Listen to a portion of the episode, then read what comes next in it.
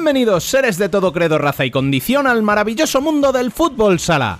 Llegamos al momento clave de la temporada y febrero se presenta calentito. Las competiciones en segunda y femenino entran en la recta final antes de separarse en aspirantes al título y candidatos al descenso. Y la primera masculina acelera buscando recuperar gran parte de los aplazados. En menos de dos semanas viviremos hasta cuatro jornadas de liga, una de Copa del Rey y la ronda de octavos de final de la UEFA Futsal Champions League. Es el momento clave y los que salgan vencedores de este febrero loco tendrán mucha ventaja respecto al resto. Charlaremos con un técnico de reconocido prestigio internacional, con otro que ha estado 30 años entrenando y con una jugadora que tiene mucho que decir todavía.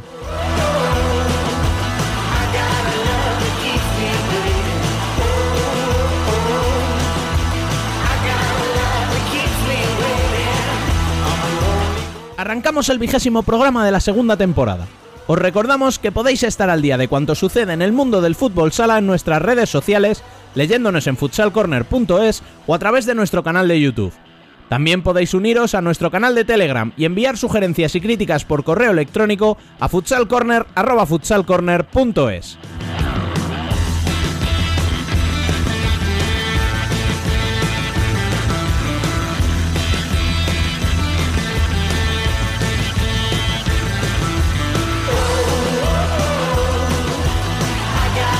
Os habla una semana más Rubén Robles. Sed todos bienvenidos a Futsal Corner, una visión global del fútbol sala.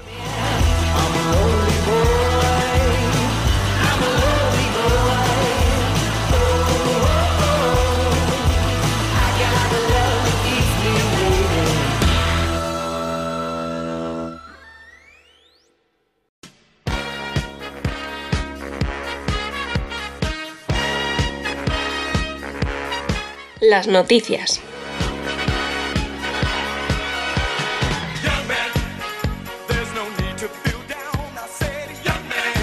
Semana muy intensa en cuanto a noticias.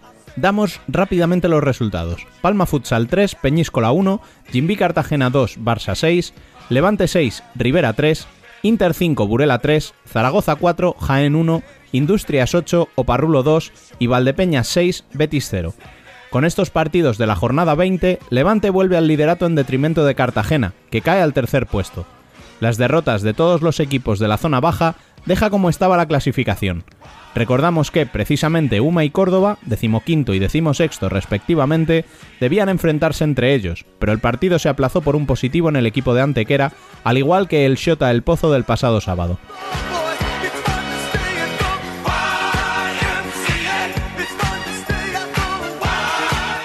Cuanto a los aplazados, se recuperaron el Oparrulo 2 Cartagena 6, Córdoba 3 Inter 7 y el trascendental Valdepeñas 1 Jaén 2, que deja al equipo de Dani Rodríguez en franca disposición para arrebatar el último billete para la Copa de España a Fútbol Emotion Zaragoza. Los jienenses necesitan dos puntos en los tres partidos aplazados aún de la primera vuelta para arrebatarles el octavo puesto.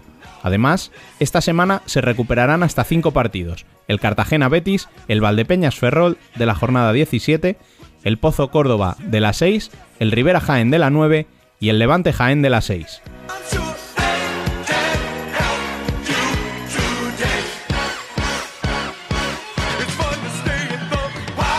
Recordamos también que la semana pasada se disputaron tres de los cuatro partidos de cuartos de final de la Copa del Rey con pleno de victorias locales. Inter venció 6-0 Jaén, Levante sometió a Valdepeñas por un sonoro 8-1 e Industrias eliminó al vigente campeón, el Barça, por 3-1 en Santa Coloma. Queda pendiente el partido aplazado entre el Pozo y Yuma, pendiente de fecha. Con esos cuatro equipos nos iríamos a una Final Four el próximo mes de mayo, con sede aún por determinar.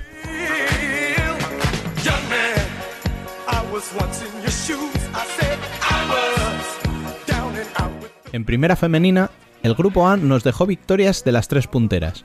Futsi venció 6-0 a Leganés, Pollo le hizo 4 a domicilio a Teldeportivo y Roldán venció a Urense por 2 a 5 en el duelo de la jornada. El partido de la zona baja se saldó con empate a 2 entre Amarella y Cidade. Descansó Peñas Plugues. Mientras, en el grupo B, Móstoles se impuso en los últimos segundos a Alcorcón y con su victoria y la de Torreblanca ante Sala Zaragoza, se abre una brecha ya de 5 puntos con el quinto puesto, que ocupará precisamente Sala Zaragoza. La Universidad de Alicante no pasó del empate en casa de un Intersala que suma su tercer empate en 12 jornadas y sigue sin conocer la victoria en la temporada. La jornada se cerró con la victoria 1 a 5 de Majadahonda ante Xaloc, que permite a las de Mondo alejarse precisamente de las alicantinas. En este grupo es Burela quien descansó.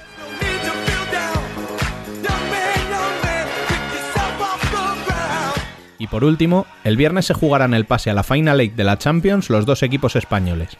Inter recibirá al Kherson ucraniano a las 7 en Torrejón, mientras que el Barça recibirá al Access francés de Velasco Ortiz y compañía a las 9 y 5. Y precisamente con un protagonista de la Champions nos paramos a tomar un café. Bienvenido Dani, a ver con qué nos sorprendes esta semana. Muy buenas, Rubén. Pues vamos a hablar con uno de los entrenadores que lo está haciendo muy bien lejos de nuestro país, un entrenador joven, pero que ya lleva muchos años en esto y que tendría que jugarse las habichuelas nada menos que contra Benfica. Hablamos, por supuesto, del almeriense Sergio Muyor, que ya nos está esperando desde un sitio tan molón como el centro de la región de la Gran Llanura del Norte, que curiosamente está en el este de Hungría, o al menos eso es lo que nos ha dicho Wikipedia.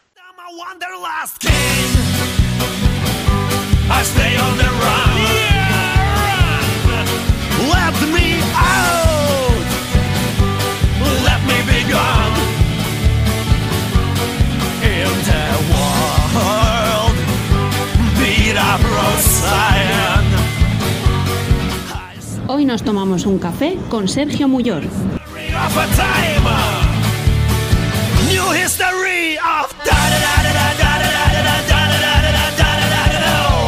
pues está con nosotros el entrenador del Falú de Hungría, Sergio Muyor. Muy buenas. Hola, muy buenas, ¿qué tal? Que sepas, lo primero, eh, que esta entrevista teníamos que haberla hecho hace mucho, y la tenía pendiente, pero estaba esperando a ver si cambiabas de equipo porque no me atrevía a pronunciarlo. yo siempre digo lo mismo, ¿no? Que al final yo llevo, llevo cuatro años aquí y, seguramente cuando lo digo lo digo muy mal. Así que, así que imagino la dificultad del resto de, la gente, ¿no? Sí, ¿no? Esos jugadores ahí mirándote de reojillo, dándose codazos en plan de anda, que como lo dice este español, ¿eh? Sí, bueno, eh, con eso, con eso tenemos un montón de anécdotas, ¿no? Nombres de jugadores, nombres de equipos, nombres de, de, ciudades que visitamos y tal, que son, que, es, que son más difíciles de pronunciar que, que este. Y, bueno, que yo, yo me lo invento. Yo directamente ya digo, digo cualquier cosa. Bueno, bueno, bueno. Vamos a, vamos a empezar ya, ya con lo serio, porque además eh, hoy cuando estamos grabando, para que la gente que nos escucha es el lunes por la mañana, estáis a escasas horas de acabar la, fase regular eh, en la liga. ¿Cómo, ¿Cómo va la temporada? ¿Cómo haces el balance de momento? Bueno, eh, una temporada que está siendo, está siendo complicada, ¿no? Por, por mm, de todo es sabido, ¿no? La situación que, que, todo el mundo, que todo el mundo está atravesando. Y, bueno, y para nosotros no ha sido, no ha sido nada diferente, ¿no? Eh, eh, vamos a terminar la temporada, pase lo que pase en el partido de esta tarde, vamos a terminar la, la temporada regular en segunda posición. Eh, Alada se, se, nos, se, nos, puso por delante, el equipo de Juanra que está haciendo también un trabajo, un, trabajo tremendo en, en, el otro lado del país, que, que son nuestros nuestros máximos rivales, pues, pues han conseguido este año ponerse por delante con todo, con todo el mérito y, y bueno, pues tratando de, de, intentar llegar al playoff de la mejor manera posible e intentar revertir la situación. Mm. Este año es el Aladas, históricamente el Eto, con el que os habéis peleado por los títulos. Em, ¿Cómo se afronta una liga regular sabiendo, desde el respeto, ya sabemos, etcétera, pero sabiendo prácticamente que todo te lo juegas contra, contra un solo equipo? Mm, bueno, eh, tengo que decir antes de tal que, la situación un poco está cambiando, ¿no? Creo que, que, este año hay tres, cuatro, tres, cuatro equipos que te pueden, te pueden ganar, que te están eh, te, ponen, te ponen las cosas más, eh, más difíciles y que, y que bueno, y, están haciendo que la liga sea, eh, sea mucho, más, mucho más interesante. De hecho, este año Alada no ha, no ha pinchado, no ha fallado, no ha perdido ningún partido, pero ha empatado dos y fue contra Vespre en tercer clasificado y contra, y contra New que, que, es el último clasificado, ¿no? Mm. nosotros hemos perdido dos partidos contra Alada y empatamos contra, contra Ferenbaros. Eh, está siendo una temporada, como ya te digo, que, es más difícil de habitual. Todos los equipos se han reforzado, se han reforzado bastante. Están llegando jugadores, jugadores extranjeros a, varias, a varias plantillas. y, bueno, y eso hace que, la liga cobre más, impulso. Pero sí es cierto eh, que lo que dice es que al final, al final bueno, eh, eh, en condiciones normales nos tendríamos que jugar Alada y nosotros en los partidos, en los enfrentamientos directos, no deberíamos de jugar la, la clasificación, la primera y la segunda posición.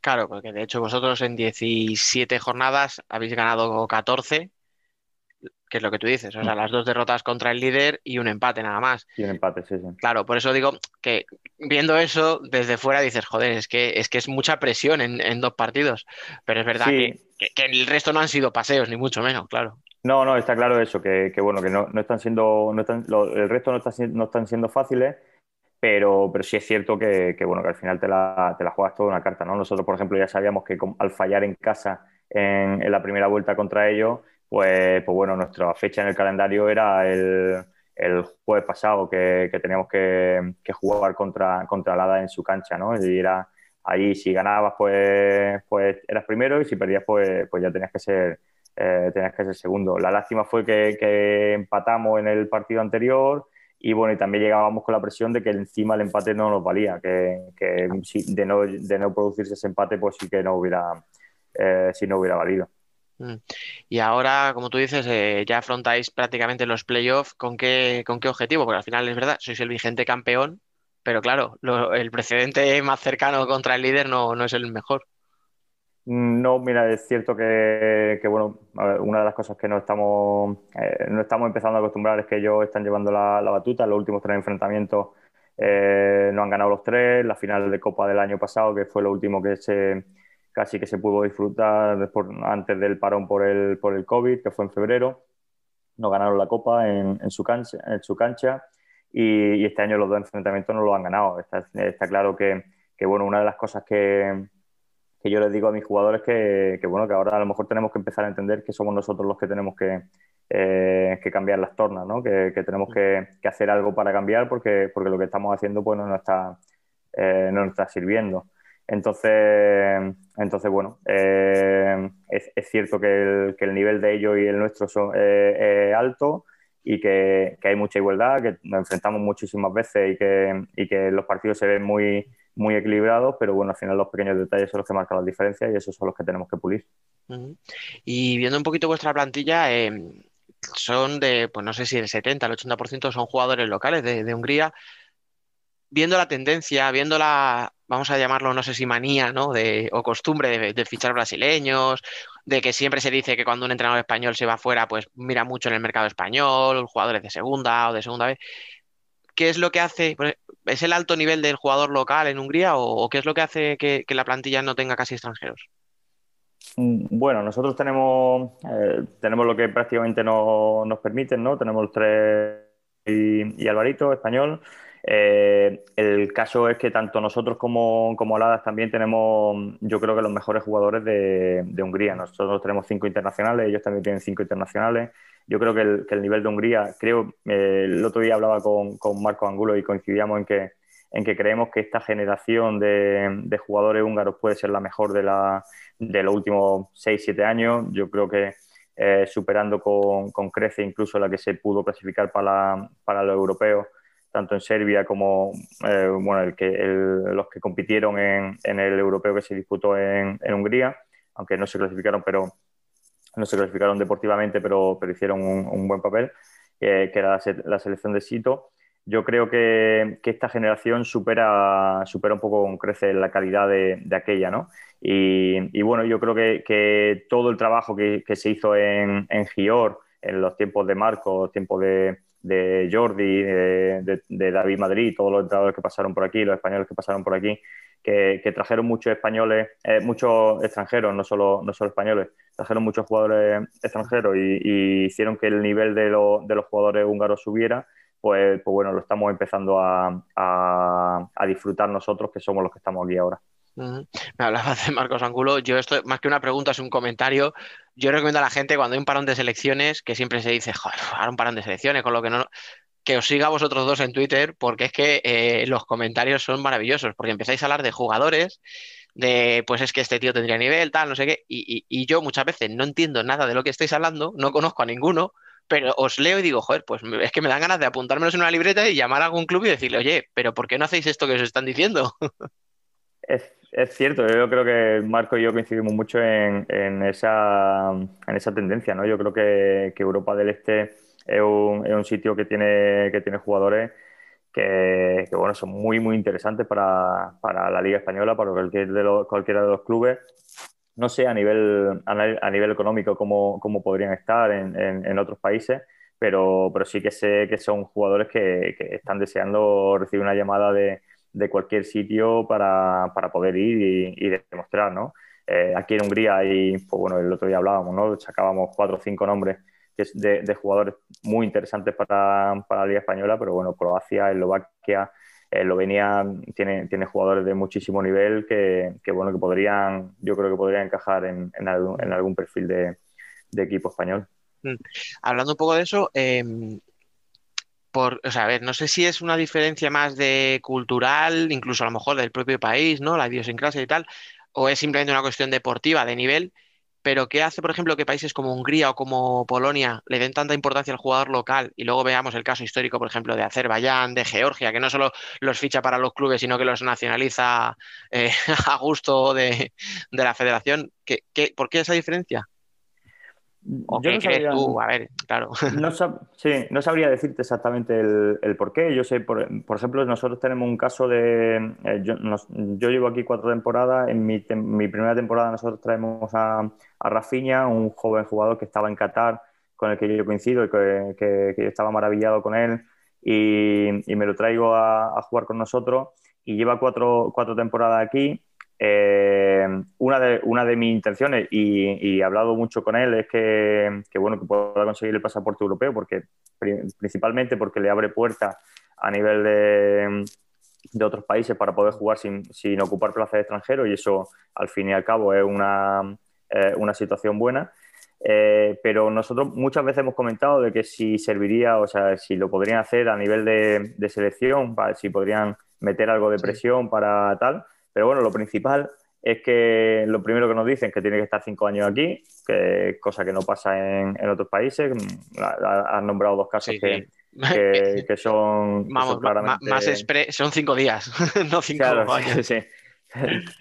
Sí, y, y, bueno, y entonces yo creo que, que, lo principal es eso, ¿no? El, el cumplir las normas, cumplir la normativa y, y demás. Y, y, luego, pues bueno, pues no sé si es tendencia cultural, como tú dices, o no sé, no sé el tipo de, de, de, decisión que es, pero, pero bueno, por, por, ahora en el caso de Rafinha, que es el que yo más conozco, no hay mucho movimiento por parte de la selección como para que, eh, para que se pueda incorporar pronto, que, puedan, que, que, ellos estén deseando que se incorporen, aunque sería un, un gran fichaje eh, a, nivel de, a nivel de selección.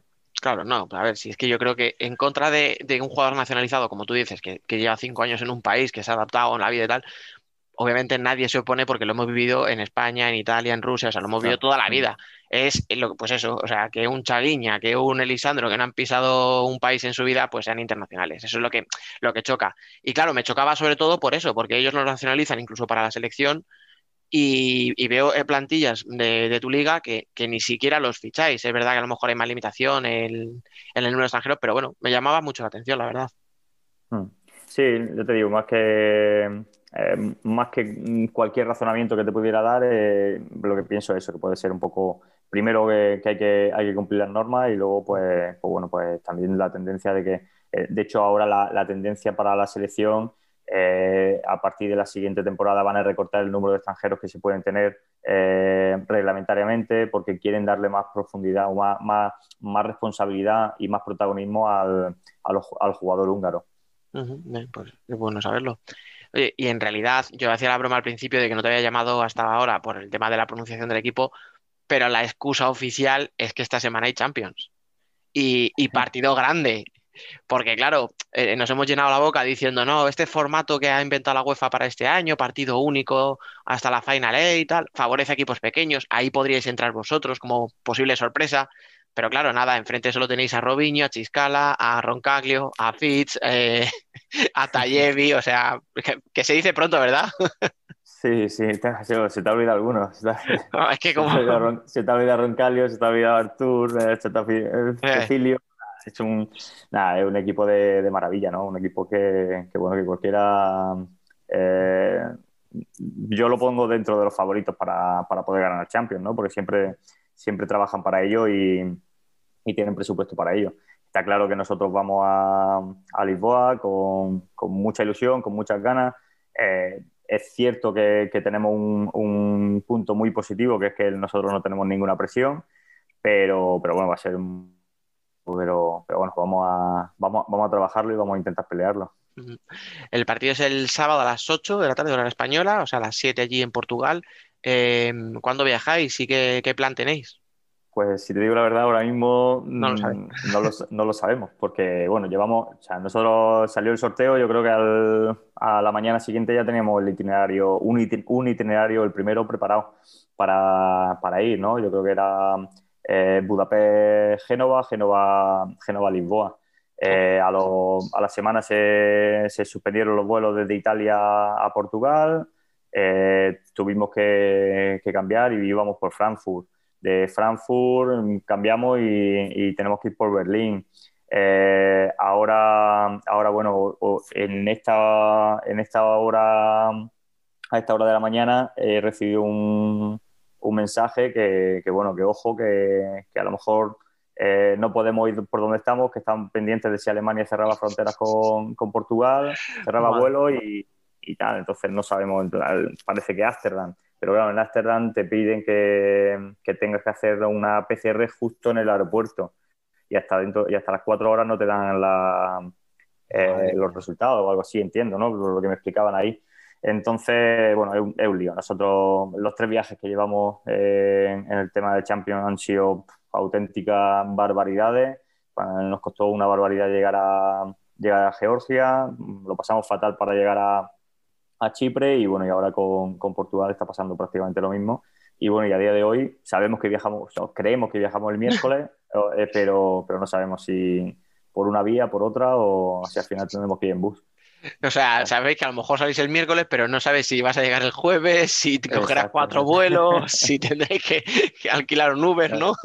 Claro, exacto. Como, como todos los países están cerrando fronteras con, con Portugal, pues, pues bueno, parece que, que tenemos problemas para llegar, no sabemos por dónde llegaremos, esperemos que lleguemos, pero, pero ahora mismo no sabría, de, no sabría decirte. Madre mía, a ver, es verdad que la situación sanitaria en Portugal ha empeorado mucho, pero claro, al final nosotros tenemos que hablar de lo, de lo que nos afecta, que es el deporte. Y claro, mm, fíjate con lo que nos estás contando, cómo cambia un partido teniendo que hacer tú, que eres el equipo pequeño, todo eso, al hecho de, bueno, imagínate, vamos a suponer que hubiera jugado en tu casa, que sea Sporting, o sea, Sporting, perdón, Benfica, el que se meta todo ese viaje, todo, todos esos vuelos, tal, claro, es que hubiera cambiado el porcentaje a lo mejor de, pase que tienes cada equipo, pero, pero totalmente. Claro, claro, yo creo que es fundamental. Nosotros por eso decíamos que sí, bueno, de, tocarnos un grande que nos tocara en casa, ¿no? Que, que, bueno, que tuviéramos, que, que, el, que el porcentaje en vez de ser un, un 75-25, que fuera un, un 70-30, ¿no? Que, que, algo más, no, algo más nos diera. Eh, pero ya no, solo, ya no solo el tema de cómo llegar, sino quién va a llegar. Nosotros, yo ahora mismo estoy preparando un, partido que, jugamos el sábado con mis 14 jugadores que tengo disponibles porque, porque tengo, tenemos muchos lesionados y demás. Pero claro, el miércoles por la mañana no hacemos un PCR. Y, el PCR, si te da, si te da negativo, si te da positivo, no puedes, eh, no puedes viajar. Y, por ejemplo, eh, hay una cosa dentro de la reglamentación que creo que UEFA ha empezado a actuar, a, actuar bien, que por ejemplo si tú has pasado coronavirus y ya, eh, ya diste positivo, eh, ahora aunque salga positivo, porque sabemos que, que, el, PCR puede seguir dando positivo durante un tiempo, pues, pues bueno, ese jugador podría jugar, reglamentariamente con, con UEFA podría jugar, pero claro, lo que no puede es viajar, entonces eh, está prohibido de, que vaya, ¿no? Entonces, bueno, pues, pues bueno, ahora mismo hoy daba la lista de 14, eh, estos son mis 14 jugadores que podemos, que viajar, y ahora, ahora a ver los que viajamos, de esos 14 a ver lo que, los que pasan en el corte. Madre mía, es una aventura, ¿eh? O sea, este año, este año, si se acaban las competiciones, ya nos podemos dar por satisfechos, pase lo que pase. Sí, sí, no, y además todo el desgaste que eso conlleva, ¿no? Creo que es una, una, situación que, bueno, eh, a, nosotros los entrenadores nos supera, yo creo, porque, porque bueno, porque de hecho a, la primera eliminatoria en, En Georgia fuimos sin, portero suplente y con, y con dos jugadores menos, dos jugadores y el segundo entrenador menos porque, porque dieron positivo con, por COVID. Pero con todo, ejemplo, nos hacemos el, el, test PCR el miércoles a las 7 de la mañana y el miércoles a las 4 de la tarde tenemos que salir de camino eh, en autobús de camino a Budapest. O sea, hay en, muchas, eh, en muchas situaciones el, resultado nos llega estando en, estando en Budapest o estando como antes estando, en Viena, ¿sabes? Entonces, bueno, pues, pues te dicen no puedes viajar y te tienes que dar la vuelta, ¿sabes? o sea que es, un poco, poco complicada. Sí, sí, es caótico. Yo he conocido casos de gente que ha tenido que viajar fuera de España y se hacía una PCR 48 horas antes y decía, pero si es que eh, por mucho que lo intenten, 48 horas, aunque no salga de mi casa, mi mujer tiene que venir, los niños del colegio, no sé qué, o sea, que te puedes contagiar, lo que tú dices, o sea, voy a viajar y a mitad de camino me van a decir que me dé la vuelta, como si el avión fuera un coche que dice, bueno, pues nada, cojo la rotonda y me doy, o sea, claro, luego llegáis allí después de no sé cuántas horas y enfréntate a ese morlaco, o sea, encima. Claro, sí, sí, no, no, de hecho, eh, eso es bueno, lo que nos está tocando vivir, que, bueno, yo creo que como, siempre nos va nos va a hacer mejores en otro ámbito, nos, no, tenemos que reinventar, pero, pero bueno, una situación que, preferiríamos de, otra manera, ¿no? Preferiría el jueves por la mañana llegar a, Lisboa y estar pensando solo en el entrenamiento del jueves por la tarde, del, viernes y, tratar de, de, jugar el sábado de tú a tú a, a Benfica y ya está. Mm. Y ya, pues mira, vamos a, ya que, lo, ya que lo dices, vamos a pensar efectivamente que en el partido, en lo que importa, en los 40 minutos, a ver si son alguno más de 40, que eso sería buena noticia. Eh, ¿cómo, afrontas el partido? No sé, ¿tienes algo pensado, alguna opción de verles jugar y decir, por aquí se le puede meter mano? Mm, mira, yo, eh, bueno, principalmente tengo que, tengo que decir que soy un enamorado del, del juego de Benfica, ¿no? Creo que llevo en las últimas dos temporadas llevo viendo muchísimo el ataque posicional de Benfica porque, porque me, encanta el, trabajo de, Joel. Hay muchas cosas que nosotros hacemos que, le he visto a ellos y, que, que, nos gustan. Y, bueno, yo creo que, para, para, intentar sorprenderle tenemos que ser eh, como mínimo igual de intensos que, igual de intensos que ellos. Y, creo que, una de sus mayores virtudes es la intensidad.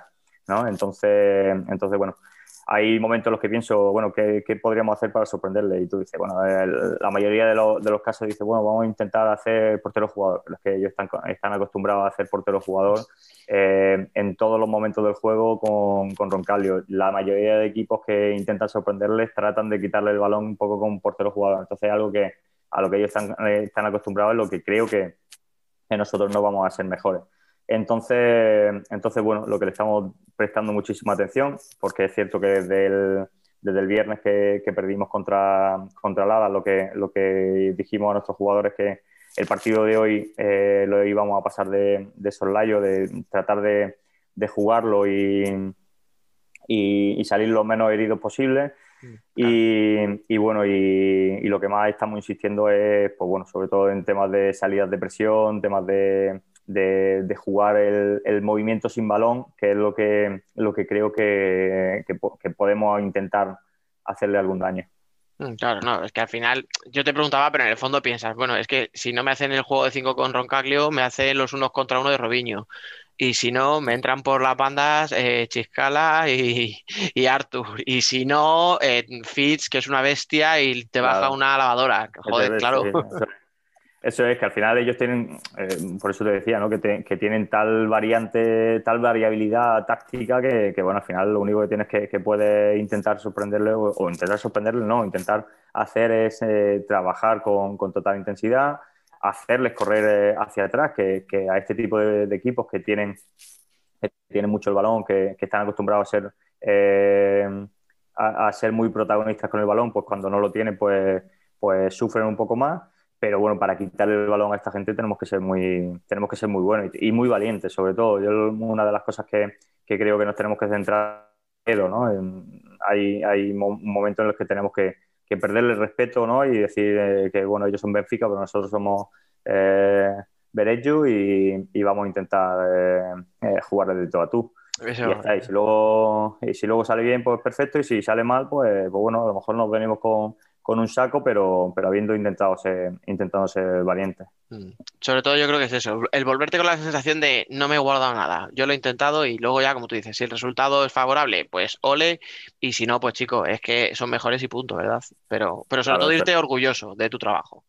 Sí, sí, no, es lo que el, mensaje que le vamos a dar, que, le estamos dando a los jugadores y que le, les queremos inculcar es ese, ¿no? Eh, sabemos que, encima nosotros estamos en un mal momento, estamos en un mal momento de lesiones, un, un, han sido un mes de enero y un mes de febrero muy, muy duro a nivel de a nivel de, de partido y a nivel de, de intensidad, porque eh, a todos nos estábamos jugando algo y ha sido un mes muy, muy exigente.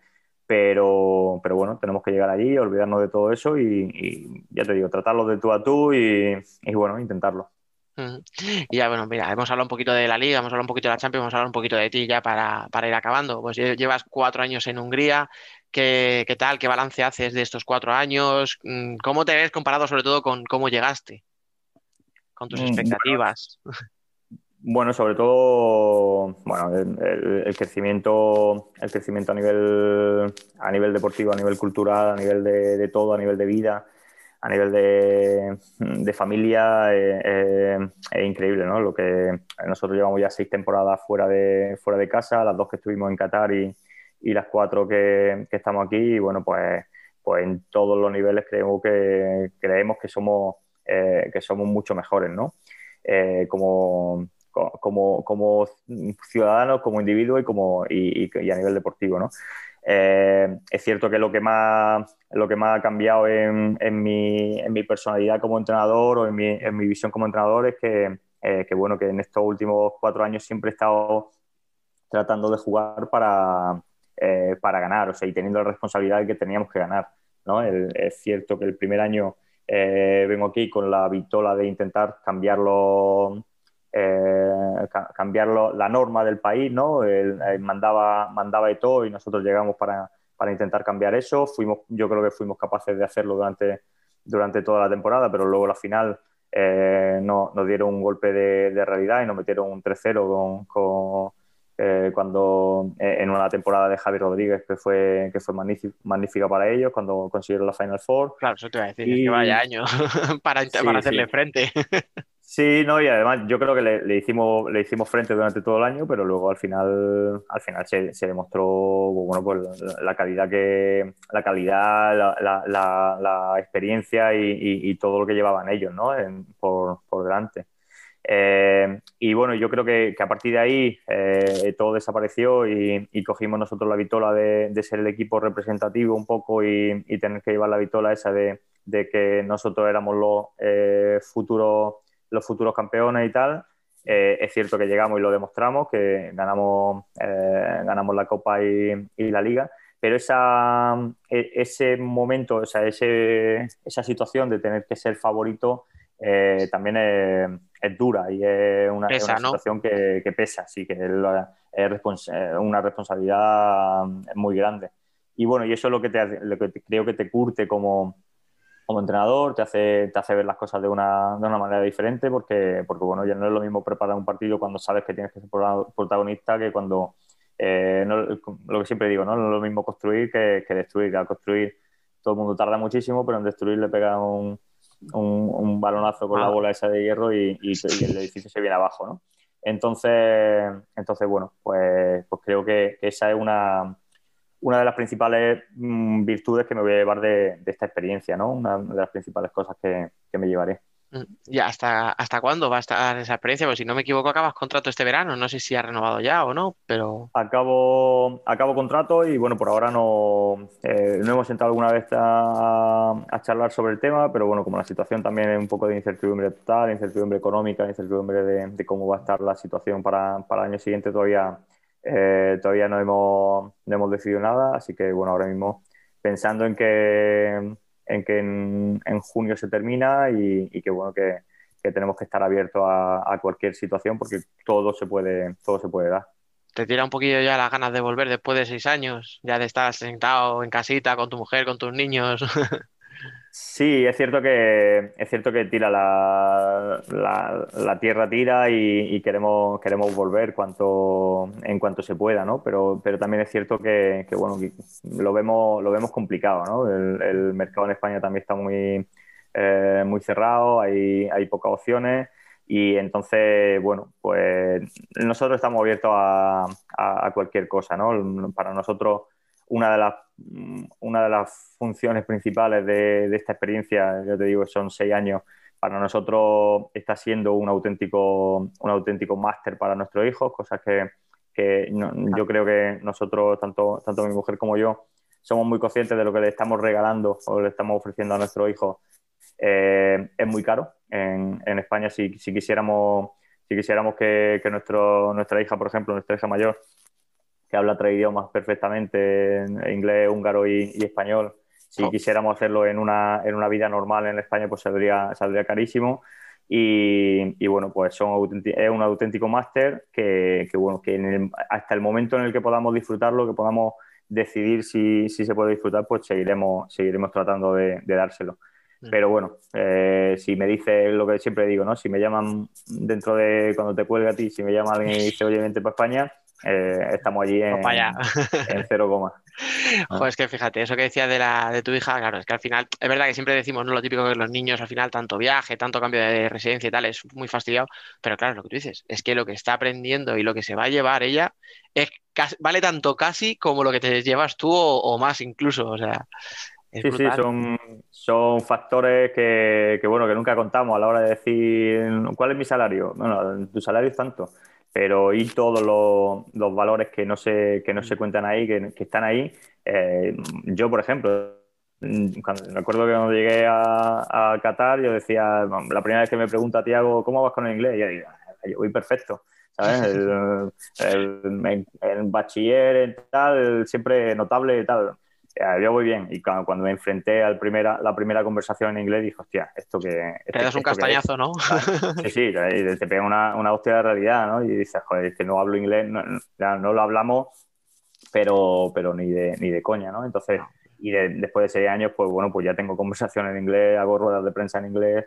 Eh, mi, vida, mi vida cotidiana es prácticamente en inglés, porque yo el húngaro no lo he aprendido de hecho, eh, traté de, aprenderlo durante el primer mes, pero, pero me di por vencido y, dije, bueno, yo lo que tengo que hacer es perfeccionar inglés y que, y que me entiendan como sea. Y, entonces, en ese sentido también, pues, a, nivel personal también me hace, me hace crecer muchísimo, ¿no? Me, hace, me abre un abanico de posibilidades nuevo. Entonces, entonces, bueno, todo este tipo de cosas son las que, las que son valores que no se, no se ponen en el contrato, pero que, que suman. Claro, es que cuando hablamos, pues eso, de que llevas seis años fuera, de tu familia, tal, de volver a España un día, claro, es que eh, que tú lleves muchos años entrenando y tal, no significa que tú seas mayor, es que tú eres súper joven. Y no lo digo porque seamos del mismo año, o sea, lo digo porque de verdad me lo parece. Pero claro, es que empezaste con 23 años, ¿no? En segunda, como segundo entrenador. claro, eh, es que no es habitual encontrar un segundo entrenador tan joven en la, en la élite. Claro, no, la verdad que, bueno, ya son muchos años dando muchas vueltas. Yo vivo fuera de Almería pues desde ese año, ¿no? Del 2000, 2004, 2005 creo que es. Eh, desde 2004 fuera de, fuera de mi casa. O sea, yo no sé lo que... Un año solamente después de, después de Santa Coloma, que me quedo en casa en, paro. Eh, es la única vez que, vivo en Almería después de tantísimo tiempo, ¿no? Eh, tú lo has dicho, ¿no? Son, salgo con 23 años, salgo hecho un, un pipiolo y ahora parece que es que, eh, que, que, soy viejo, ¿no? Pero tengo, sigo teniendo 38 y creo que todavía, si, si las cosas siguen, siguen yendo por, por los derroteros que van, pues me queda mucho, mucho tiempo por, por seguir entrenando y ah. ojalá que, que, lo pueda seguir disfrutando. Es la flor de la vida, te lo digo yo. Vamos, pero claro, no, es verdad. Em, porque yo, por ejemplo, hablaba mucho Marcos Ángulo y yo, pero claro, él me decía, es que yo ya estoy cansado de estar fuera de España, de estar de viaje, claro, pero es que no es lo mismo, o sea, es que estamos hablando de una edad muy diferente y muchos años, pero claro, es que eres eso, o sea, que tú has pasado por Melilla muchas temporadas, eh, estuviste en Santa Coloma, en Pontevedra, si no recuerdo mal, luego los mm. dos años de Qatar, ahora cuatro ya en Hungría, pero insisto, pero porque empezaste muy joven, o sea, que todavía no está ni mucho menos eh, cerrada la historia. No, no, esperemos que no, esperemos que no, que quede mucho, que quede mucho todavía por, escribir. Yo siempre digo, ¿no? Que tengo ese, ese libro pendiente de, de historias de, fútbol sala, pues, con todas las anécdotas que tienes con, con, bueno, con, con, cuerpo técnico, con jugadores y demás, que, que bueno, que espero escribirlo, pero, pero que, quede mucho todavía, por, que, salgan varios tomos. Que, sean memorias dentro de 20 años, ¿no? No, no estos que te publican su biografía con 25. Eso, eso.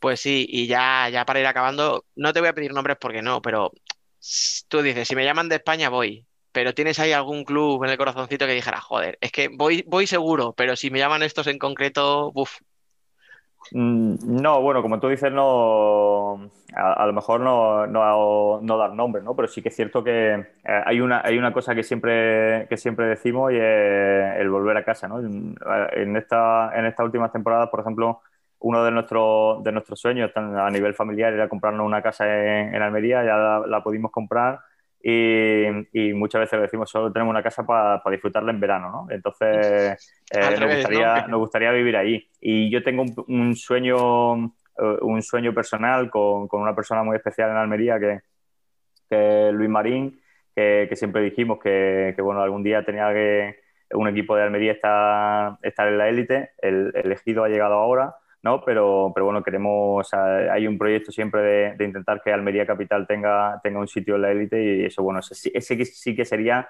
el, sueño de, el sueño de verdad. Pero bueno, eso sí que es cierto que, es muy lejano. Pero, pero bueno, creo que, ahora mismo, como te decía, ¿no? el, volver o, no, más que el volver, no me, no me, obsesiona, no me obsesiona nada. Me obsesiona el, que, el que, bueno, que acabe junio y, y tener trabajo para, para agosto. ¿Vale? Eso es lo que, lo que realmente me preocupa y, es, lo que, eh, es lo, que tenemos en mente. Mm, pues sí.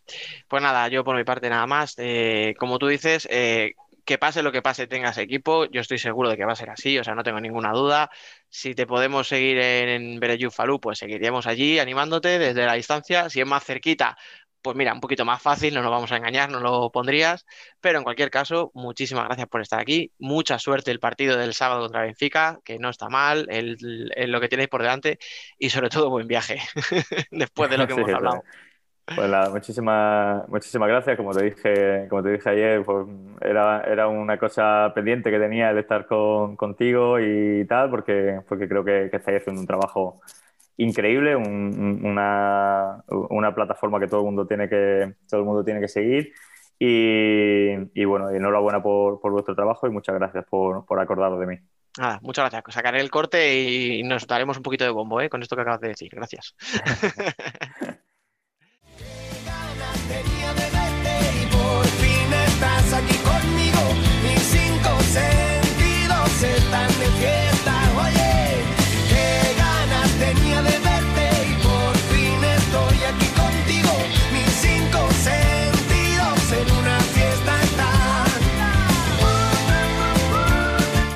debate.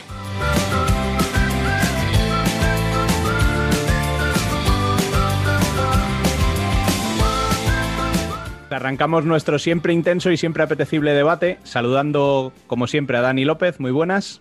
¿Qué tal, chicos? Aquí estamos. Pero lo importante viene ahora, porque hoy debuta una persona a la que es un lujo tener con nosotros. Un hombre que lleva en los banquillos toda una vida. Eduardo García Beldamiki. Muy buenas. Hola, ¿qué hay? El lujo es para, para mí, y los banquillos ya, ya llevo un año en casa y en mi casa no hay banquillos, hay sofá. Entonces llevo en el sofá un tiempo ya. Y también desde Valencia, pero con dos generaciones después, eh, nos visita el amigo Sergio Escolá. Muy buenas. Hola, muy buenas a todos. Bueno, pues vamos a ello porque hay unos cuantos temas y bien jugosos. Eh, de momento vamos a empezar eh, con qué os ha sorprendido más de la jornada, que ya que hemos tenido todos los partidos, eh, poder hablar de ellos un poquito. A ver, ¿quién se lanza? Los invitados siempre, primero. Venga, Sergio. Dale. Te ha tocado. Bueno, pues a mí es un tema que vamos a hablar después, pero lo que me ha sorprendido más sí, a priori es el tema de, que Mateus ya, ya con el Barça parece que se está lanzando, porque Ha empezado ya, la semana pasada ya marcó, ¿no? Me parece, contra Palma. Hizo buen partido, esta semana dos golazos, está jugando ya a buen nivel.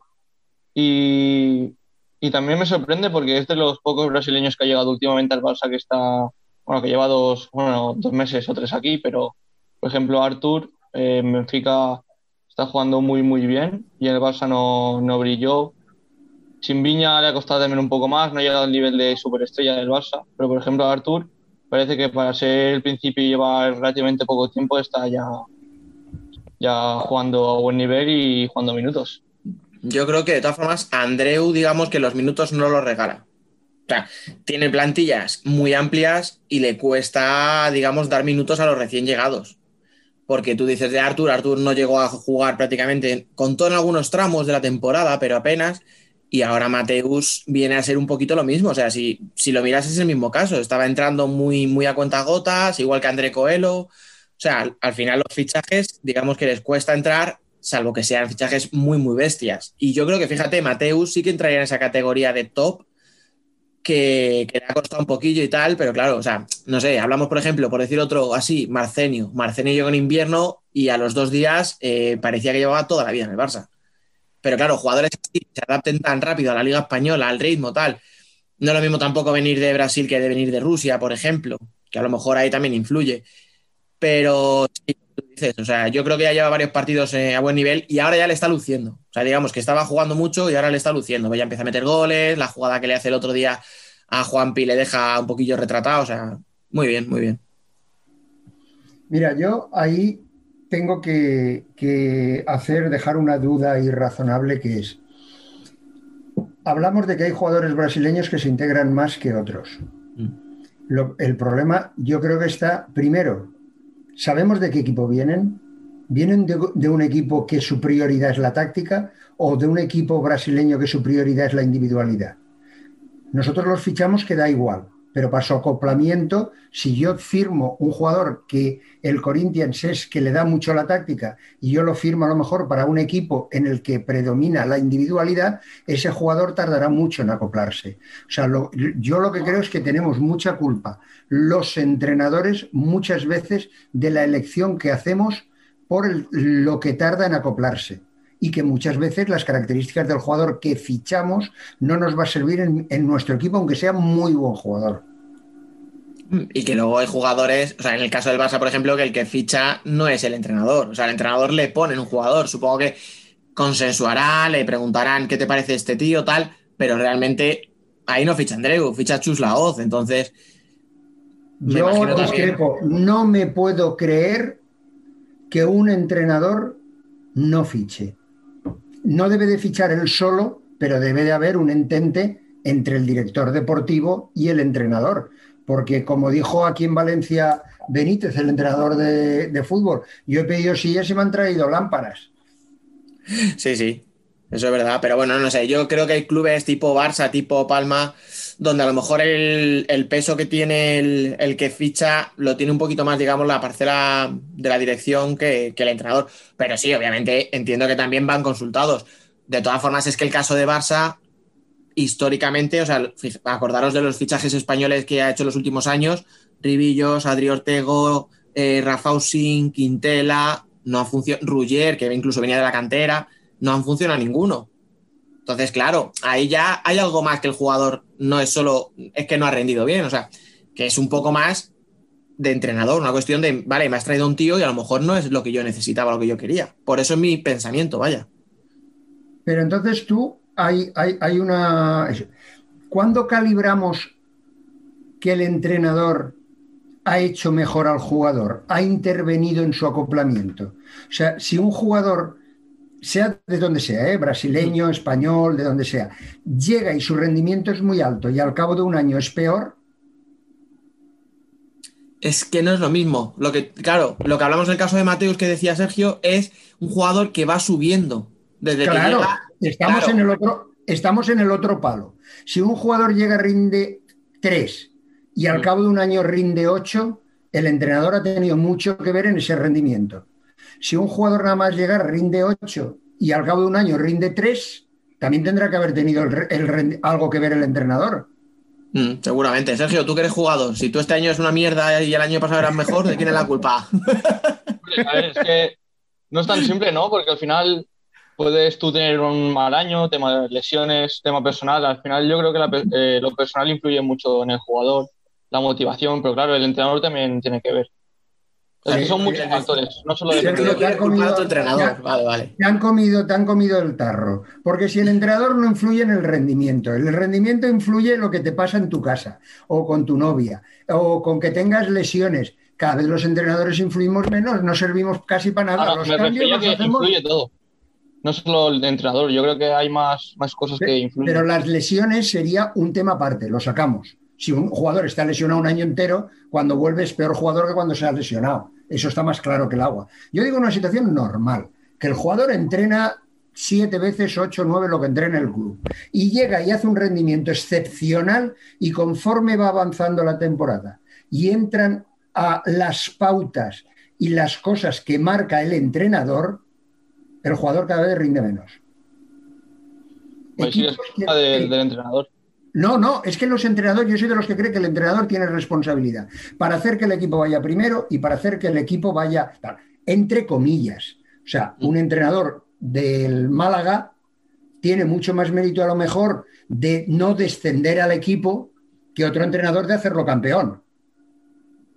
Vale. Pero, Mm. sí o no, yo, pero yo te digo una cosa. ¿Cuántas veces hemos visto equipos que, que llegan seis nuevos, siete nuevos y hacen una pretemporada corta y empiezan a jugar?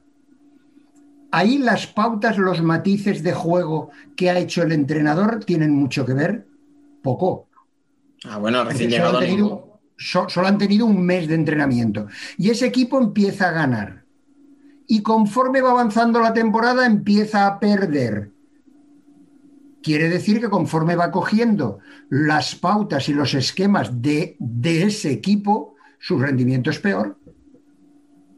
Ahora no es lo adecuado para el equipo que tiene. Pero, No, no, pero es que eso sería un problema.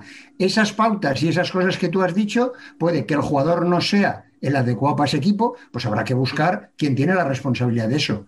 O que las pautas y las cosas que pone el entrenador no son las adecuadas para sacar rendimiento a ese jugador. Entonces, pero- o uno u otro tienen que cambiar. Sí, pero hay muchas más cosas al final. O sea, el caso del propio Barça. El Barça empezó muy mal. eh, había partidos, o sea, yo me acuerdo partidos que tiraba cinco veces al palo, le metían un gol de rebote, eh, en la última jugada del portero jugador le empataban y decíamos, ahí va el Barça que no entra ni en copa. Bueno, pues el Barça le acaba de meter seis a Cartagena. Eh, sí, que es donde- lo que debe hacer a lo mejor es lo de ahora y lo de antes es lo sorprendente, pero son los mismos jugadores y no creo yo que Andreu Plaza haya tocado tanto el equipo ni haya cambiado tantas cosas como para que haya dado ese vuelco. O sea, que al final el entrenador tiene su, su cuota, pero no es el único. Y, y de hecho, escucha, te pongo un ejemplo. ¿Quién es mucho más, o sea, quién es más intervencionista? ¿Tino Pérez en Inter o Andreu Plaza en Barça? O sea, ¿quién creéis que, trabaja más para, para una idea de juego, etcétera, etcétera? Fíjate, yo ahí debatiría en. eh, es que tiene, cada uno tiene una, una idea de lo que es ser intervencionista diferente. Andreu probablemente tenga la idea de que lo importante en su equipo es la calidad individual y gestionar los egos, en cuyo caso el ganar o perder depende poco de ti, y a lo mejor Tino tiene otra idea de lo que es gestionar, de lo que es eh, ser entrenador. Entonces, por eso hay tipos de entrenador que valen para unos equipos y valen para otros. Yo soy de los entrenadores que me gusta intervenir no solo la semana de entrenamiento, sino en el partido. Y muchas veces esa intervención te da resultados negativos. O sea, no quiere decir que el que intervenga siempre sea positivo. A veces tomas una decisión importante y lo que haces es que salga mal. Pero Sí, eres sí. responsable de, de- Tienes un tanto por cien importante dentro de lo que es el equipo. Mira, de lo que tú dices, te pongo otro ejemplo. Javi Rodríguez en Industrias. O sea, no podemos hablar de un tío más pasional, de un tío que se meta más en los partidos, de un tío con sangre, digamos.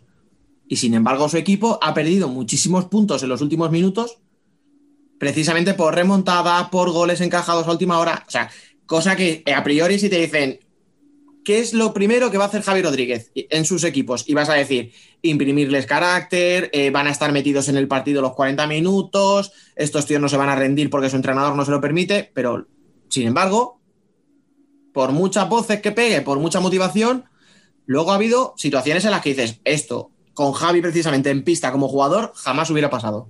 Pero les pasa a sus jugadores. Yo, es que a mí hablar con nombre propio me resulta un poco complicado. No, hombre, pero es que si no. complicado. Pero yo te voy a decir una cosa. Eh, si a mí ser pasional no quiere decir que vayas a tomar decisiones que influyan en el equipo. Porque lo pasional y lo motivacional influye durante un tiempo y un momento determinado. Cuando eso ya se, hace costumbre, el jugador lo oye como el que oye llover. Mira, nos van a pegar otra charla. Mira, nos van a hacer tal, que yo, que yo he sido. O sea, una vez sí, siempre tampoco. Y yo lo que llamo responsabilidad es, si yo siempre en los últimos minutos pierdo más partidos que gano, tendré una responsabilidad que a lo mejor tendré que cambiar entrenamientos de la semana para corregir eso. No, no echarle la culpa al empedrado. Es que nos pasa esto, es que es falta de concentración. No, a lo mejor haz tareas y entrenamientos específicos para mejorar eso. A lo mejor falta entrenamiento, por ejemplo, en este caso que te ponía de la defensa de 5 para 4, claro, claro, para eso voy. No, lo sé, no lo sé, no lo sé, porque cada uno, cada. Tú no estás el día a día allí. Y entonces, si no estás allí, no sabes el, qué es lo que sucede. Pero yo soy de los que habla en general. Y en general, yo soy de los que voy a defender siempre que el orgullo de ser entrenador. Y el orgullo de ser entrenador es intervenir en el juego. En el juego y en los entrenamientos. Durante la semana se interviene de una manera y el día del partido se interviene en otra. Si yo quito eso, mi idea personal, otros opinarán lo contrario, es que estás perdiendo el orgullo de ser entrenador. Los cambios los haces por Excel, los no sé qué los haces por tal, lo otro lo haces por no sé qué, y entonces tú como entrenador, ¿qué? La responsabilidad la tienen los jugadores. Es que ahora tal jugador hoy ha estado muy bien. Y entonces hemos ganado y hoy no hemos ganado porque ha estado muy mal. Eh, el tal, siempre es todo menos yo. Bueno, pues a mí me gusta ser entrenador. Como tirar una moneda al aire y lo que si sale para hoy ganamos, sale cruz, eh, pues perdemos. No, pero es que esos entrenadores tienen una virtud. Si sale cara, ganamos y si sale cruz, pierden. Ese es el matiz. ellos, no son responsables, ¿verdad?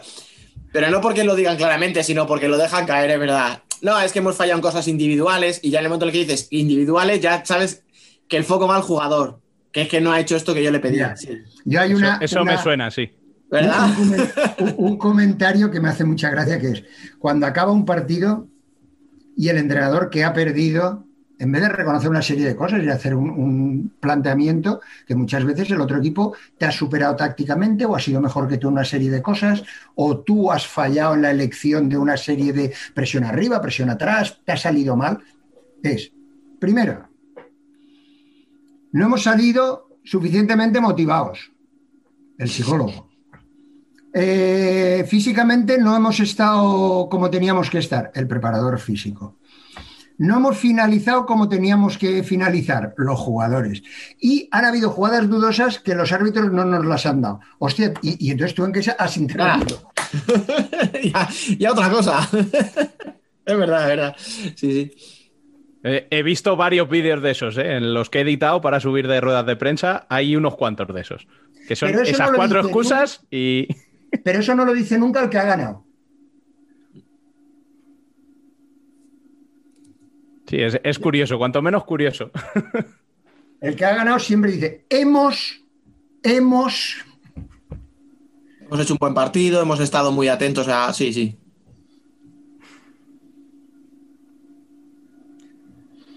Bueno, ¿alguna cosita que se nos escape de, la jornada? yo, voy a decir una cosa de la jornada diferente a, porque destacar jugadores, hombre, Ferrao parece que ha vuelto, Mateus parece que tal, en cada equipo veríamos un par de cositas que tal.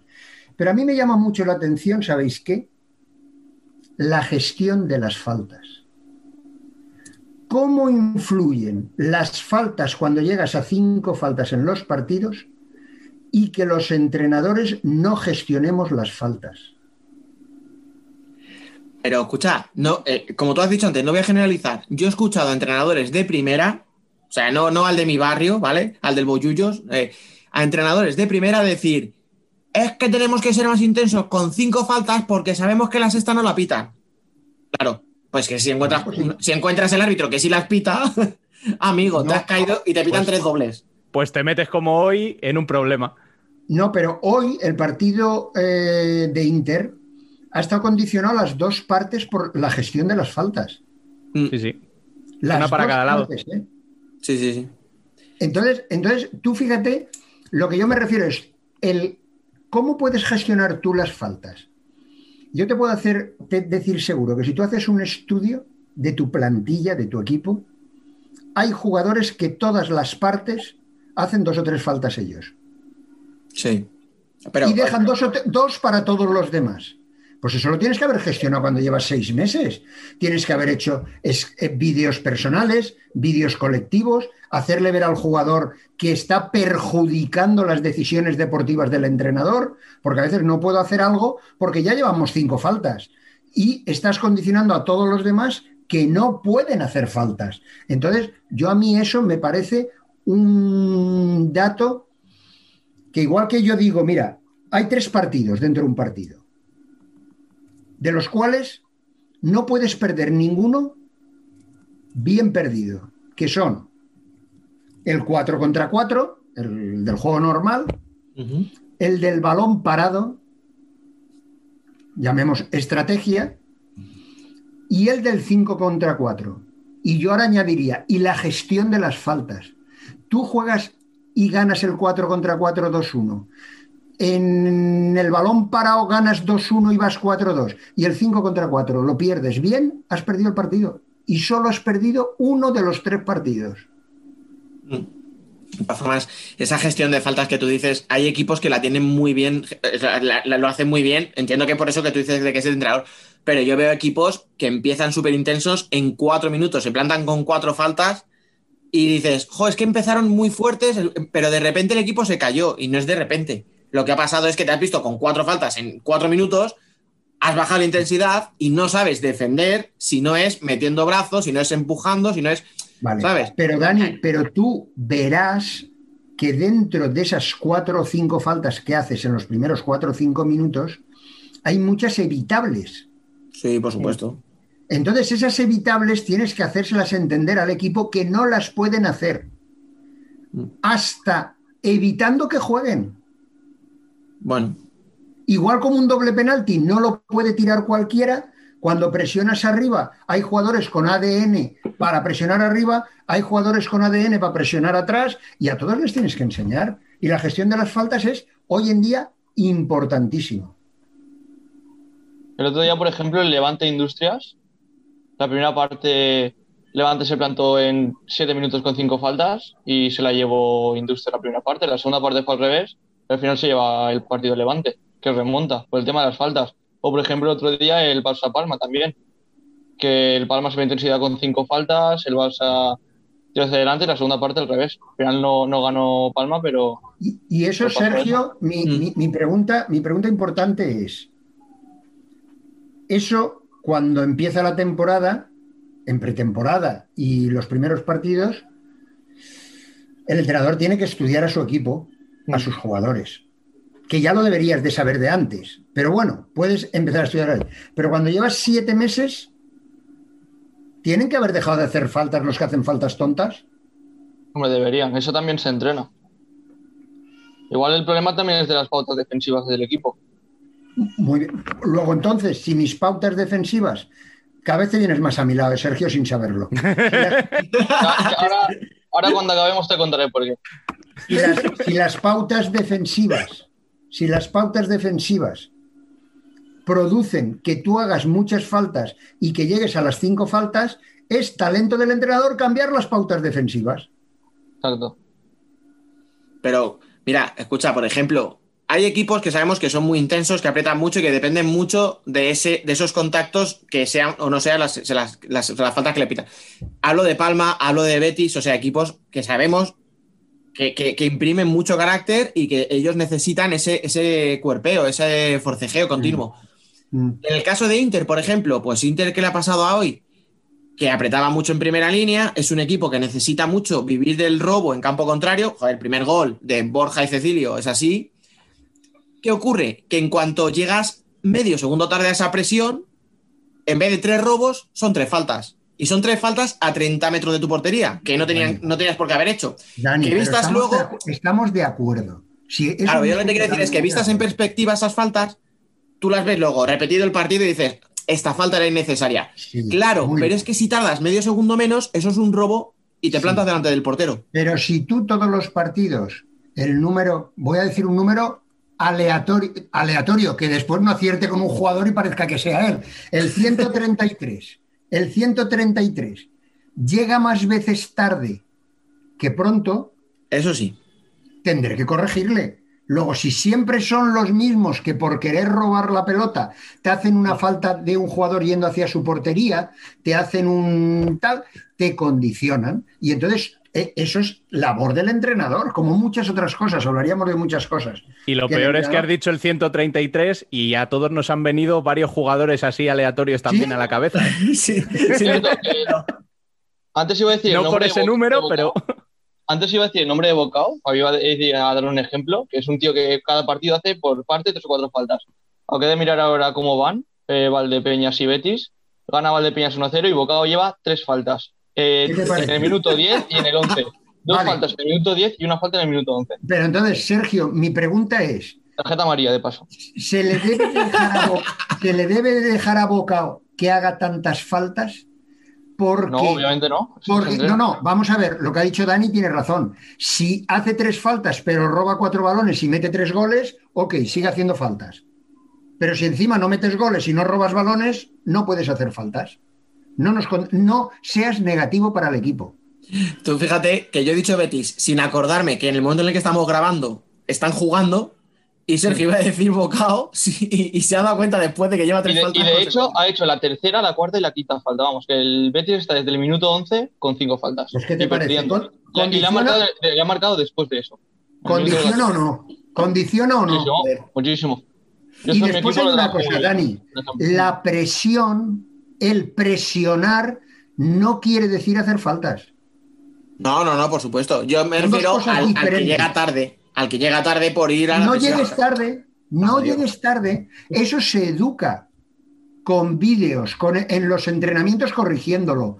En tal, eso se educa. Mm. Si no, los entrenadores estaríamos vendidos. Nos dan una, el director deportivo nos hace una plantilla y como salga la plantilla, pues, pues lo haré bien o lo haré mal. Sí, tal, eso no, yo me niego a pensar que eso es ser entrenador. Es que además creo que también, bueno, se ha hecho toda la vida, se confunde el ser intenso con ser agresivo. Muy bien. hay muchos, hay muchos entrenadores que eso ya lo matizan. Que no es lo mismo, hay que ser intensos pero no agresivos. Y muchas, muchas defensas eh, presionantes, por ejemplo, tú puedes tapar la diagonal y que sea en el pase cuando vaya el otro jugador a robar. Y eso es ser intenso, pero a la vez no tienes por qué hacer falta para hacerlo. Es que hay muchos, eh, muchos entrenadores que creen que, que el, el jugador que está defendiendo al jugador con balón que entre a robar. Yo, por ejemplo, no soy partidario de eso por ese tema. Yo soy Pero, pero partidario de que el otro corte el pase y es más complicado hacer falta. Presionar para que el pase no se dé con la suficiente efectividad Exacto. para que el compañero vaya en la trayectoria del balón. Exacto. Tú lo has dicho mejor, más técnico. No, y yo no soy muy técnico, ¿eh? yo soy muy bruto hablando. Pero ese escudo es del Levante y qué más, ¿y de, y de qué? De Levante ya está. No, en el otro lado tienes. el otro es la marca. Es la marca, es la marca. Ah, que me, me parecía, ¿sabes cuál? El Celta de Vigo, tú. Tía, no le pilla lejos. Una este. combinación. Oye, antes de que cambies de tema, Rubén, que esté pillado a punto. Justo, sí. Es, es una- es un comentario tonto que quiero hacer que no tiene nada, nada, nada que ver, pero que me ha venido ahora a la cabeza hablando, o sea, de- al mencionar antes a Cecilio y tal, lo de la presión en primera línea, Y quería decirlo porque son detallitos tontos que solo se ven cuando estás en el pabellón y más cuando en el pabellón hay apenas 200 personas y estás en primera fila y se oye todo. Porque en Torrejón, para quien no conozca el Jorge, Garba, eh, el Jorge Garbajosa, a la prensa nos sitúan en primera línea, o sea, estamos pegaditos a la banda. Y es que me ha encantado un detalle. Eh, en el doble penal, no, en el penalti, o en el doble, perdón. No, en el doble penalti que tira Fernando, que el primero le sacan amarilla a Caluza porque se adelanta, es Jesús Herrero el que grita desde la portería a Cecilio le dice, chillo, chillo, chillo, dile al árbitro que mire al portero que se adelanta. Y eso, Cecilio se va al, porte, al árbitro y le dice, Arbi, mira al portero que siempre se adelanta. ¿Qué ha pasado? Ha tirado Fernando, se lo ha parado Caluza, adelantándose de la línea, lo han repetido amarilla y la segunda para adentro. Que probablemente no hubiera pasado, o sea, no hubiera habido ninguna diferencia si no lo avisan. El árbitro lo ve, lo pita amarilla. Pero el hecho de que Jesús Herrero, que yo soy el primero que muchas veces le ha criticado porque no me parece un portero muy regular, pero me ha parecido muy destacable y es una cosa que no se ve en la televisión, que es que sabía, sabía, o sea, tenía tan estudiado al rival que incluso sabía que el portero siempre los dobles se adelanta. Y le ha pedido a un compañero que le dijera al árbitro, oye, estate al loro de esto, avisa al árbitro. Insisto, que a lo mejor hubiera pasado exactamente lo mismo sin aviso pero quería recordarlo porque me ha parecido muy curioso y muy interesante, o sea, que un portero de Inter eh, conozca incluso al portero rival de esa manera. Ya está. A mí, a mí esos, esos detalles también me gustan. Yo soy mucho de, ver partidos del rival. Además, soy un friki de esto, pues me veo hasta partidos de la Liga de Mozambique posiblemente. Y no me los veo porque no sé dónde verlos. Pero, por ejemplo, me gusta mucho jugar con ese tema. Eh, ayer jugué un partido y sabía que el rival de inicio tiene un jugador muy fuerte y que le pega bien. Y si desde el principio le pasan el balón, le hacen un aclarado, dos bloqueos al jugador de, que está presionando arriba y se la juega. Y, no sé si fue por eso o porque al final han cambiado su jugada, pero yo me acuerdo que dije en voz alta para que me oyeran. Eh, se la van a pasar al jugador de, que está en la posición de cierre, van a hacer un, eh, un doble bloqueo al, a nuestro pivot que estaba presionando y se la va a jugar. Vamos, que lo intentaron, pero yo creo que tampoco me quiero tirar ahora a flores, pero es lo que te has dicho, que muchas veces, muchas veces eso que condiciona. Hmm. Por ejemplo, a mí me dicen, el, otro entrenador, van a hacer esto y tal, y yo digo, hostia. Y es como que te hace pensar, el cambio, la jugada, lo sigo haciendo y te hace dudar. Sí, sí, ya te digo. Yo es que me llama mucho la atención porque, no sé, o sea, sí, la típica de que le informan, no, en el penalti se va para acá, se va para allá, hace esto, pero ¿sabes? Que un portero le diga a, su compañero, oye, avisa al otro al, árbitro de que este otro portero hace tal cosa, me ha gustado mucho, no sé. Ya os digo, o sea. Pero Dani, eso lo, lo suelen hacer mucha gente para condicionar un poquito al árbitro que esté pendiente, porque se adelantan todo. Y Sergio, eso que tú has dicho es inducir al error. Exacto, es como hacer que el rival dude de decir, hago lo que tengo que hacer, eh, ya se la saben, ¿qué hago?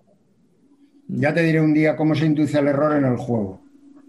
Perfecto, me apunto. Bueno, el siguiente tema que íbamos a tratar hoy eh, viene a colación de un artículo que sacaste tú esta semana, Dani, hablando un poco del tema de los veteranos.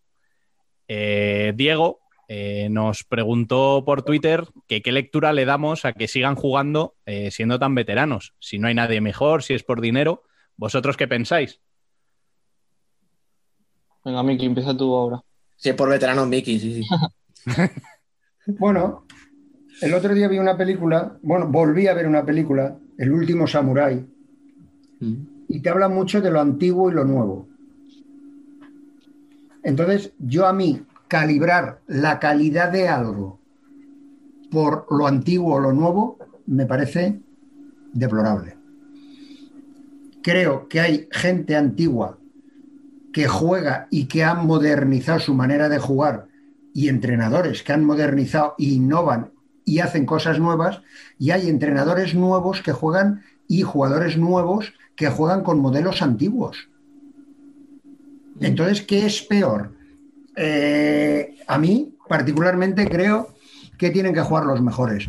Y yo voy a poner una frase que a mí Quique, Quique Bonet, eh, me dijo un día, y me la refrendó Vadillo. Porque yo le dije, Vadi, tú también llevas ya que llevaba ya casi 40 años también, 38, 37, jugando tal. Le dije, lleva, ¿y tú qué tal? Dices que los que vienen no me aprietan. Yo puedo jugar porque no me aprietan. Quique me hizo un comentario también un día que me dijo, yo puedo jugar mis últimos años. Si yo con esta edad hubiera sido 10 años antes, no podría jugar. Es que ahí hay dos temas y los dos son verdad y yo te sacaría un tercero. Uno, que cuando tú con 38, 39, 40 años sigues jugando, tienes que ser bueno por narices. O sea, nadie se, nadie se arrastra, está clarísimo. Pero es verdad que también no hay chavales que te quiten el puesto. O sea, en condiciones normales, a esa edad, eh, si salen chicos de la cantera o, hubiera dinero para fichar a un brasileño de 20 años, etcétera, lo normal es que salgas, pero salgas no porque seas malo, no porque hayas perdido, es porque simplemente lo que viene por detrás viene muy fuerte. O sea, y ahí es lo que tú dices, o sea, a lo mejor Vadillo ahí no tenía esa presión o no sentía que hubiera una presión de abajo de, mira, es que vienen tres chavales de cierres que son la leche y yo para jugar un minuto o dos por partido lo dejo. Y que además tú, tú condicionas con tu físico, porque hay una cosa que sí que está clara. Tú puedes no perder técnica, no perder, eh, mejorar la táctica, eh, pero hay una serie de condiciones físicas, la velocidad, que sí que la pierdes. En resistencia puedes ganar, pero en velocidad pierdes. Y entonces eso condiciona a que el equipo tiene que estar más condicionado a cómo presiona arriba, porque tú ya no puedes esa vuelta atrás, no puedes estar en primera línea, tal. O sea, condicionas una serie de cosas que primero lo que tú dices, has de ser tan bueno que puedas condicionar al equipo. Y otra, de que no salgan jugadores para, para quitarte el sitio. ¿Y eso también no crees que es problema de igual de base? ¿De que no se entrena bien a la base? Es que. ¿A quién se la haces? A todos, a todos. A qué, pensáis. Yo, te lo digo muy rápido. Yo te decía que yo veo tres factores. Uno, que se entrena mucho mejor que como se entrenaba hace muchos años. Se, o sea, eh, físicamente se llega mucho mejor a los 35, 36, 37 años de lo que se llegaba antes. Dos, que efectivamente no hay dinero para traer a, a brasileños de 20 años como se podían traer antiguamente, que lo petaban y el tercero es precisamente lo que tú dices, Sergio, que no hay ahora mismo o no parece que haya una base suficiente como para ir jubilando a esos jugadores.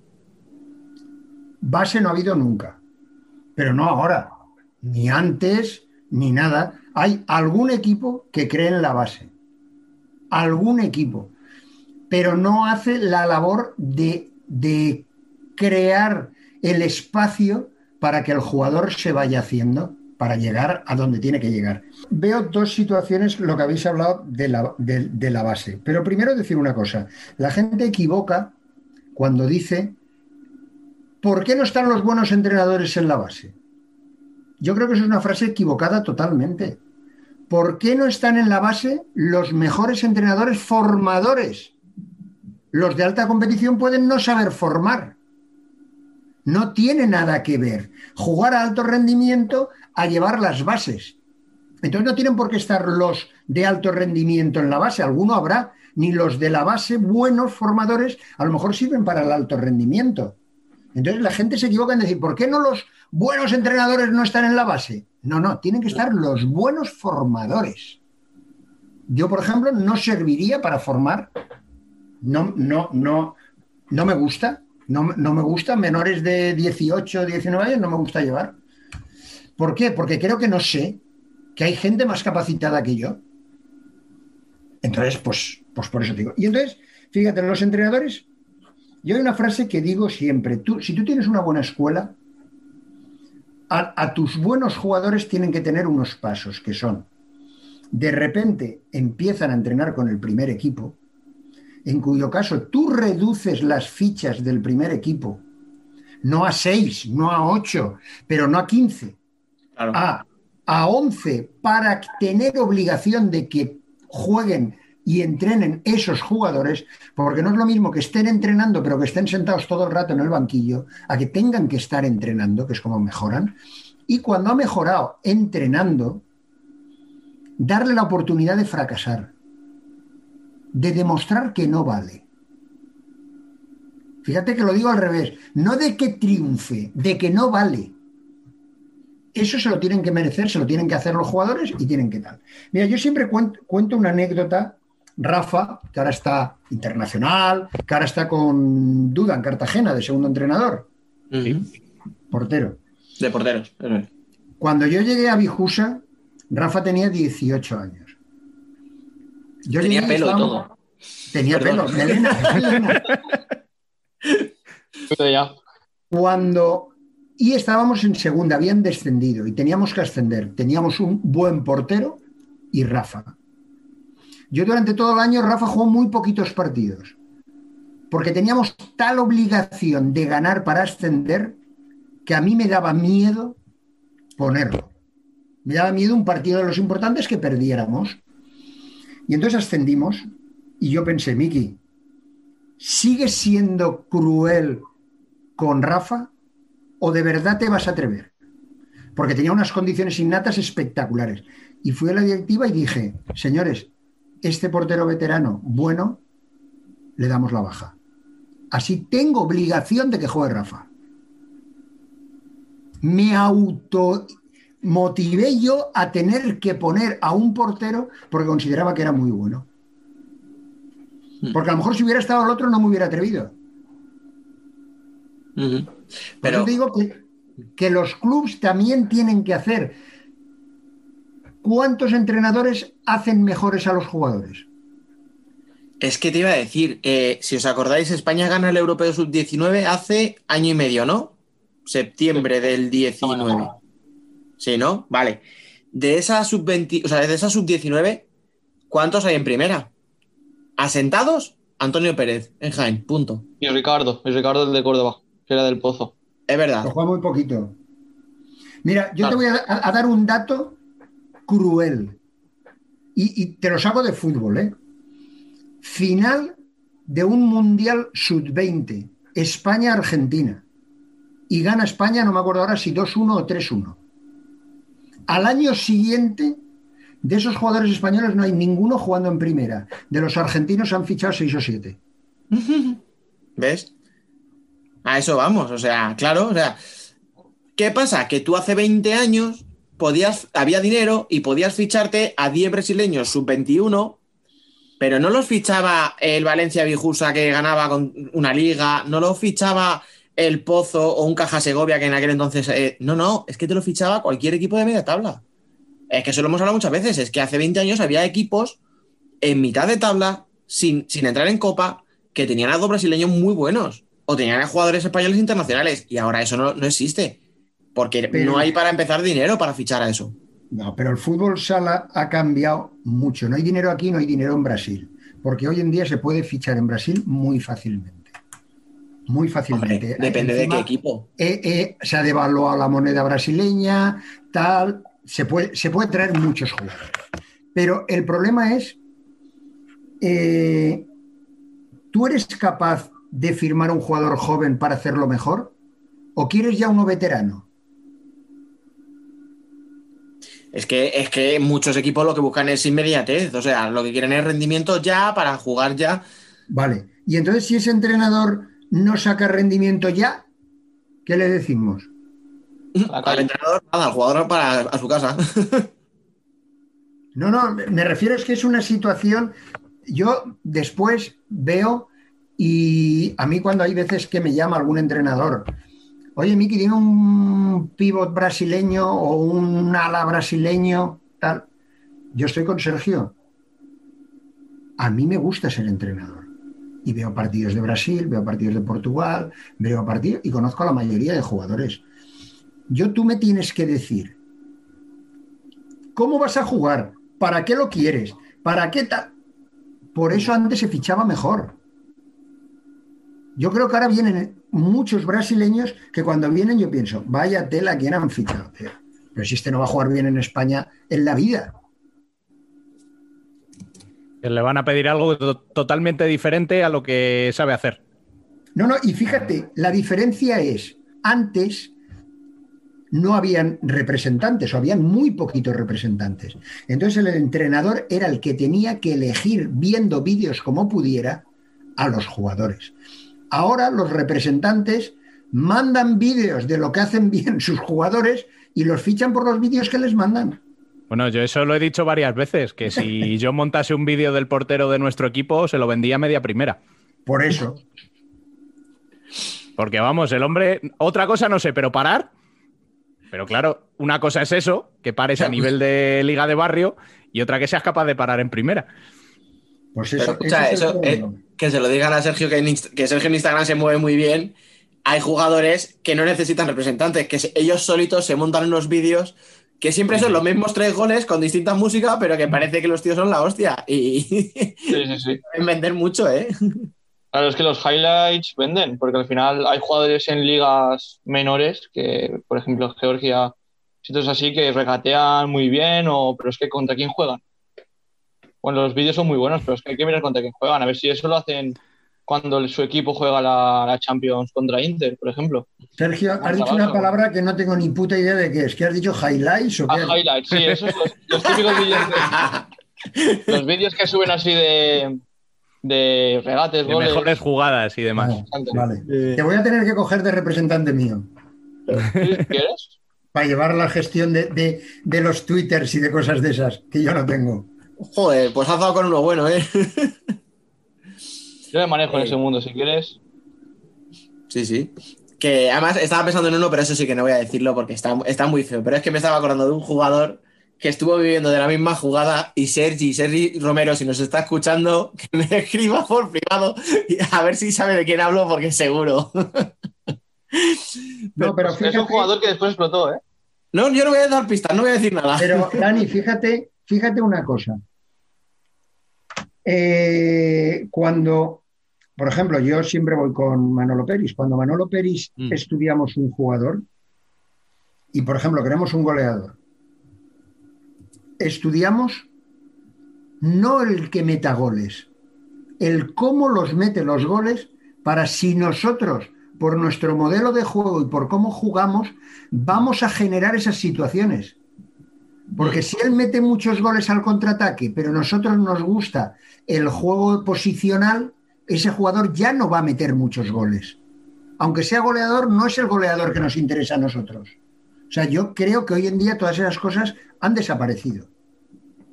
Mm, Pero es que no lo sé, es muy al final, o sea, ¿es que es culpa del entrenador que quiere que el jugador haga otra cosa distinta a lo que sabe hacer? ¿O es culpa del jugador que no sabe adaptarse a un rol distinto? Pero vamos a ver una cosa. Pregunto, ¿eh? Una vez ya lo tienes aquí, lo tienes en tu equipo. Tú puedes intentar que se acople a otra serie de roles. Pero lo que está claro es que si yo en baloncesto ficho un bajito para que coja rebotes, no es que el bajito eh, no se acopla a la otra manera. No, es que coño, haber fichado a otro. Si lo que querías es que cogiera rebotes. Es una de dos, o te adaptas a lo que tienes o, o cambias tu, la forma de fichar, ¿no? Muy bien. Claro, te, te pongo otro ejemplo. O sea, tú no fichas a Adri para que te presione en primera línea a muerte como un perro de presa. O sea, para eso tienes a un Adolfo. O sea, si tú tienes a un Adri, lo tienes para que el tío invente, para que juegue en banda, para que genere ocasiones, etcétera. O sea, Muy bien, pero no me valdría el es que no se acopla a otra cosa. No, es que no fiches a ese si vas a hacer otra cosa. sí, sí. Bueno, y querías también, Dani, hacer un inciso eh, con el tema de Córdoba de esta semana, ¿no? Cuéntanos un poquito qué ha sucedido. A ver, yo creo que ya cuando esto lo, lo escucha la gente habrá pasado una semana, yo me imagino ya todo el mundo, incluso a lo mejor hasta lo han, olvidado, dirán, "Ah, ahora vuelves con esto, pues cuando hemos podido. Pero bueno, eh, no, a ver, es que a mí no me gustó, o sea, no me gustó nada que un club que ha fichado a dos brasileños, eh, además de equipos punteros de Brasil, o sea, dos jugadores importantes, eh, en diciembre o en enero incluso, yo creo que las- a uno lo, trajeron a mediados de diciembre y el otro incluso ahora, eh, a finales de enero, coja dos, tres semanas después y ponga un comunicado diciendo que necesitan eh, ayudas económicas, que van a hacer como una especie de día del socio, una fila cero para que la gente haga donativos. Luego el presidente da una entrevista en la que dice, vamos a ver si podemos pagar, estamos pendientes de un patrocinador que nos solucione un mes y medio. Y claro, o sea, joder, es que choca, o sea, choca que hayas fichado a dos jugadores, uno de ellos adelantándote a Movistar Inter, o sea, no a un equipo cualquiera, no, no se lo has quitado a Uma, que los pobrecitos tienen el dinero que tienen, o a uno parrulo que se han quitado dos fichas y no han contratado a nadie porque no tenían más dinero. No, es que se los está, a uno se lo has quitado a Inter. Y claro, eh, yo creo que la gente se ha molestado mucho, incluso gente de la propia Córdoba, porque no es normal que te gastes el dinero en dos brasileños que yo creo que gratis no vienen, o sea, cobrarán un sueldo, y ahora te dediques a ir pidiendo dinero, diciendo que es que las instituciones no te ayudan, que la gente tiene que aportar por el equipo que sí, que es muy jodida la segunda y permanecer en primera es, es vital, pero creo que hay maneras y maneras. Dani, a mí me han hablado muy bien del gerente o el directivo que se encarga de la economía de, del Córdoba. Muy bien. A mí también, ¿eh? debo decir. Por eso me ha chocado mm. esta situación. No solo han ido por estos dos jugadores, han intentado fichar a Airoso. ¿Sabéis quién es Airoso? Sí, el de Palma, precisamente cedido a UMA. Muy bien. Entonces, yo la única excusa que veo a eso, porque estoy totalmente de acuerdo contigo, es que esos fichajes, los clubs que lo tienen estudiado, los habrán hecho en noviembre o septiembre. Porque la temporada en Brasil acaba en noviembre noviembre, primeros de diciembre. Entonces tú, para que no renueven los equipos, te tienes que adelantar y hacer esos fichajes finales de septiembre, principios de octubre. Entonces ahí puede entrar el que ya los tenían hechos y que les ha venido todo esto encima. Pero bueno, eh, es complicado ahora a los jugadores coger y decirles, mira, vienen dos, los vamos a pagar, o hemos tenido que pagar, o hemos tenido que hacer tal, y el dinero es, eh, escasea para vosotros, para todos, digamos. Claro. A mí ya te digo que me, ha sentado un poco mal y yo no soy de Córdoba y yo no soy socio y no voy a poner un duro, pero yo entiendo que, ha estado un poquito feo el gesto, la verdad. Pero bueno, también han dicho por ahí que, en realidad no está la cosa tan mal económicamente, que ha sido simplemente como un llamamiento, como una advertencia de, oye, cuidado, que podría pasar esto y, y que en realidad no está tan mal como parece, pero bueno, no lo sé ya ahí no puedo opinar porque, porque no estoy tan metido en el club, ni mucho menos. ¿Y tú, Sergio, cómo lo ves? Como jugador, eh, si a ti te llega esa situación, ¿qué haces?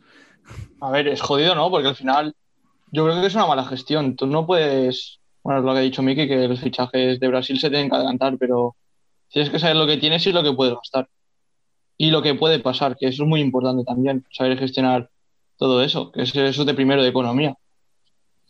Entonces, esas tácticas de fichar y llorar se están haciendo desde, hace tiempo, así que tampoco nada nuevo.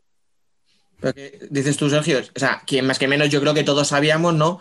Cuando empezó la temporada o antes, que este año eh, económicamente iba a ser un, muy jodido, o sea, que no iba a haber público, que, vamos a, que los equipos iban a ingresar lo que van a ingresar, que se podían perder patrocinadores por, porque son pequeños y, a lo mejor incluso las empresas se van a la quiebra, o sea, no sé. Yo creo que ya deberían saber que esto iba a ser así.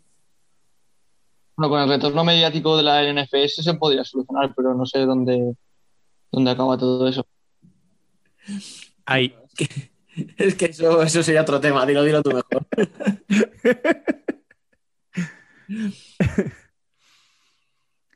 bueno, y como último tema para tratar en el debate de hoy, eh, tenemos la Champions en puertas habrá que mojarse. A ver, eh, ese pronóstico para los dos partidos de los españoles, el Inter Kerson y el Barça Access. Pasan los dos, se queda alguno en el camino. Vemos a Ricardiño asaltando el Palau. Yo soy de los que cree que el fútbol sala se ha nivelado por abajo. Nos hemos nivelado a prácticamente todos los países Antiguamente, por ejemplo, en un mundial tenías dos partidos importantes y los demás los ganabas fácil. Hoy en día es complicado. Así que en principio es complicado pasar siempre. Pero a partir de ahí, yo creo que el fútbol sala español es muy superior a, a los dos. Y si estamos hablando del Córdoba, el acceso es elevado al 200%. Bueno. Porque la Parece que me lee en Twitter, ¿eh? No, no tengo Twitter. Dice que no tiene, pero. No, no, te lo juro. Es que eso mismo eh, dije yo el día que salió toda la noticia de Córdoba. Yo no sé si esa presión de que ellos saben que unos se han ido ya sin cobrar y otros, si pierden en la Champions, probablemente dejen de cobrar. Sí, sí. Solo les salva el que lleguen muy lejos a las finales de Champions. Entonces yo no sé si esa presión va a ser buena o mala. Y después hay una cosa. Yo vi la eliminatoria de el acceso con el Pesa. Pésaro. ¿Mm? Vamos a ver, Ricardinho juega bien, pero ya no es el Ricardinho que estamos acostumbrados hace cuatro o cinco años. Mm. Ya no es ese jugador que decide y que marca. Es un buen jugador, no pierde balones, no tal, pero es para mí, por, por ejemplo, muchísimo más importante Ortiz que él. Mm, Sí, que no te oiga decir esto, que igual te bloquea, ¿eh? ¿Quién? Ricardo, No, que no, lo lleva muy bien. que lo lleva muy bien. No, no, no. Llevaré. eh, si me bloquean, llamo a Sergio seguro. Y le digo, oye, esto cómo se arregla. Sergio. yo, esa es mi eso. Pasan los dos. No, yo, yo pienso igual que Miki. Al final, los partidos en Europa últimamente los españoles se le están complicando al principio. Por ejemplo, el Barça sí que. Bueno, y el Inter. Pero al principio empezaron los dos partidos contra Lobo Cubo y contra Pristina. eh, empezaron jodidos. Que de pensar a ver si aún pueden perder. Pero yo creo que al final son muy superiores a los dos equipos a los que se enfrentan y deberían de ganar. Bueno, el Barça en Access, Access tiene buenos jugadores, pero el Barça no tiene que tener problemas. Para mí es la mejor plantilla del mundo y es que el Barça creo que realmente no debería tener problemas contra nadie, así que Fíjate, Sergio, que yo te matizaría una cosa. Hay una cosa por, los que, por lo que se calibra qué club, digamos, es más importante y al final el más importante, más dinero, tiene más posibilidades. Dime, el Barça puede fichar de todos los clubes del mundo. Puede entrar en la puja por cualquier jugador. Pagar traspaso o no pagar traspaso, pero entrar en la puja. A un jugador que lo quiere el Barça, no hay ningún club que se lo pueda quitar. es que los portugueses, pero. No, no, no, los eso, portugueses tampoco. Yo No hay- veo un poco por debajo. Sí, sí, no, eso, además pero- han tenido un recorte económico los dos, Benfica y Sporting.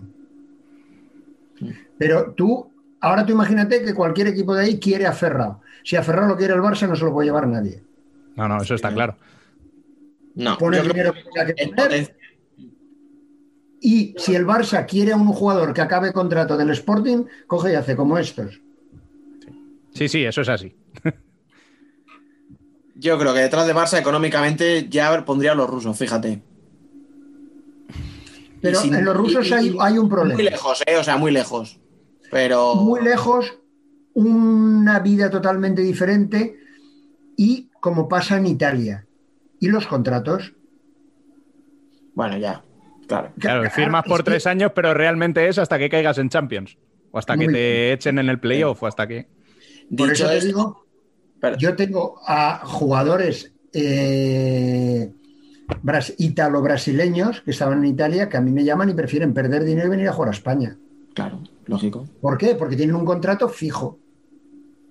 Mientras que allí el club te puede decir, oiga, ah, en Navidad, váyase. Que por cierto, te voy a dar una primicia que no sabréis. ¿Sabéis cómo llaman el mercado de Navidad en Italia? A ver. El mercado de las reparaciones.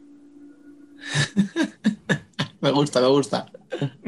Es todo el que no lo ha hecho bien, tiene que reparar en Navidad. Me esperaba algo peor. Cuando has empezado así, digo. a Sí, ver, sí, no. Bueno, que yo he dicho esto, que no, que no he dicho, obviamente a Inter le doy favoritísimo ante Kerson, o sea, todo lo que no sea ganar es un desastre, sin paliativos. Y Barça, bueno, yo le doy un poco más de chance porque al final Access tiene jugadores muy buenos y no hablo de Ricardinho y no hablo de Ortiz, o sea, hablo de Nelson Luten, Sí. hablo de... Cuidado, o sea, que sí que tiene ahí potencial, ¿vale? Pero mm, al Barça de septiembre a lo mejor le daba opciones a Access de, meterle mano. A este Barça, que lleva la racha que lleva, mm, le doy casi cero opciones de pasar. O sea, a poco que Barça haga un partido como los últimos siete, no, no le veo op- opción. Y que decías tú, eh, Miki, precisamente a lo que le interesaba era un partido como el de Barça. Sí, pero fíjate una cosa, yo Access, Mm. que es verdad que tiene unas, unos jugadores eh, marroquíes y unos jugadores franceses que tienen un nivel bueno, que a mí me gustaban, y a Maritain estuvimos a punto de firmar un- uno de los jugadores franceses. ¿Por qué cuando juegan con la selección francesa sin Ricardinho y sin Ortiz son un desastre? Porque no hay orden táctico. Porque no hay orden táctico, porque ahí tienen el que les da el orden táctico es Ortiz y Ricardinho. Hombre, y con Velasco. una cosa- Y, y Velasco en la banda, efectivamente. Bueno, y Velasco, claro, pero después tienen que tener la repercusión en el campo, que eso es importante. Tener tus capis, tus hombres de confianza. Y yo te voy a decir una cosa. Estoy totalmente de acuerdo contigo en que el Barça ni era tan malo al principio, porque perdió partidos que era un acoso y derribo al equipo contrario, ni ahora está tan bien que le está pasando completamente al revés. Sí, que le sale todo. Y estamos hablando de que a mí hay muchas veces que cuando me dicen, no es que la estructura defensiva de ese equipo es muy buena. La estructura defensiva, estamos hablando correctamente, si siempre el mejor es el portero, tu estructura defensiva no es buena. Mm. Si a ti te meten pocos goles y tu portero hace pocas paradas, tu estructura defensiva es buena. Claro, pues a ti te salva el portero 20 veces. Tu estructura defensiva, no me cuentes milongas. No me cuentes milongas que no tiene nada que ver la estructura defensiva. Pues viendo el partido de Cartagena, no sé si generalizar, pero Eso lo dices tú, bueno, yo.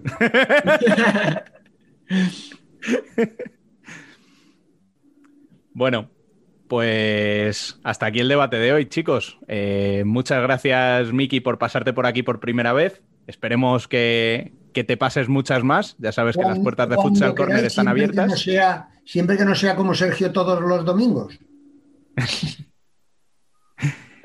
Y, y a ti, Sergio, pues lo mismo. Cuando quieras, eh, aquí te esperamos. Muchas gracias. Y a ti, Dani, ahora en un ratito te veo en femenino. Ahí seguimos, sí, señor.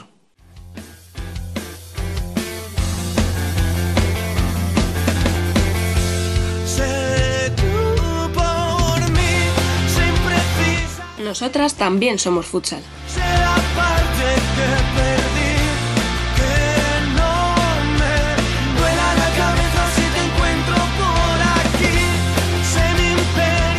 Bueno, y como ya hemos dado los resultados y la clasificación en las noticias, y además tenemos invitada especial esperando, eh, vamos a presentar al equipo médico habitual. Dani sigue por aquí e incorporamos a Frank Kake, muy buenas, Muy buenas. y Alba Herrero, muy buenas. Muy buenas. Y hoy nos visita una santanderina afincada en Madrid, peleando con su leganés por entrar en el grupo de los favoritos. Ella es Carmen Noreña. Chuli, bienvenida. Hola, buenas, ¿qué tal? Bueno, eh, cuéntanos un poquito qué tal todo, cómo está yendo la temporada. Bueno, eh, la verdad es que está siendo una temporada típica para todo el mundo, ¿no? Pero bueno, creo que, que estamos sacando unos resultados muy, muy buenos. Estamos haciendo, eh, en general, estamos haciendo una temporada muy buena. Y bueno, oye, oye, eh, ¿por qué no soñar con meternos en, los, en el grupo de arriba? Bueno, pues eh, como creo que Alba tenía ganas de, de hacerte preguntas, que nos ha estado friendo por, por WhatsApp durante toda esta semana, toda tuya, Alba. Madre mía. Eh, buenas, Chuli. Hola, buenas. No, lo que pasa es que soy la única que ha puesto preguntas para luego no pisarnos. O sea, lo que vais a usarlas, así que no pasa nada. Eh, yo te iba a preguntar, ah, ya te he dicho Rubén, a ver qué tal los veíais, pero a nivel personal, ¿cómo ves esta, esta temporada con respecto a cuando llegaste a Leganés, por ejemplo?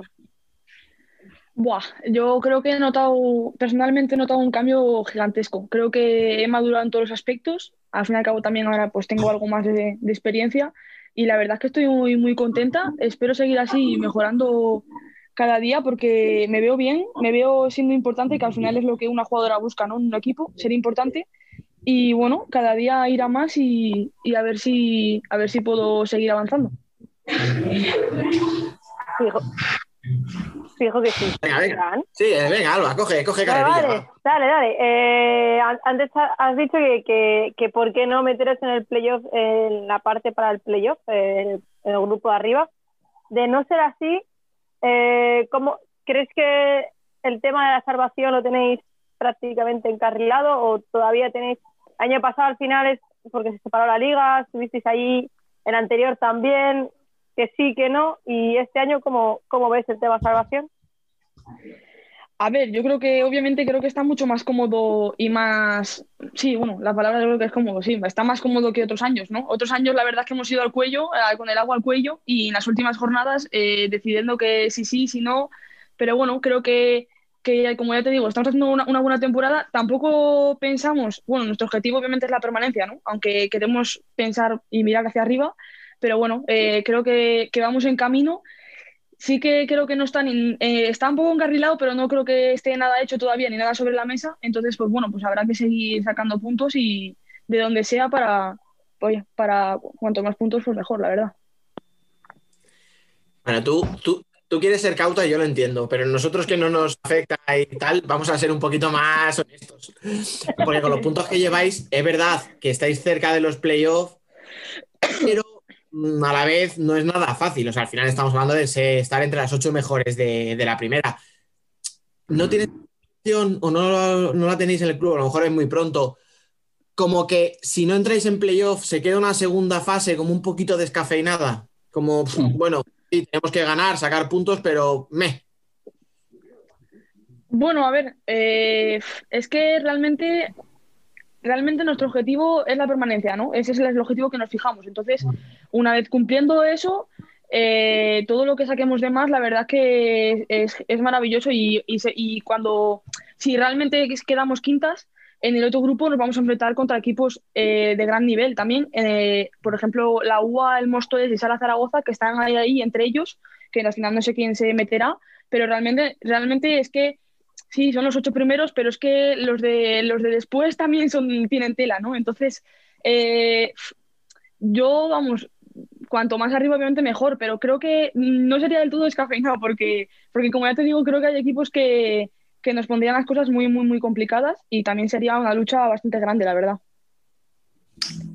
A ver, descafeinado no, pero eh, yo creo que Dani va por lo que descafeinado en el sentido de que los defendidos prácticamente ya se sabe quiénes son.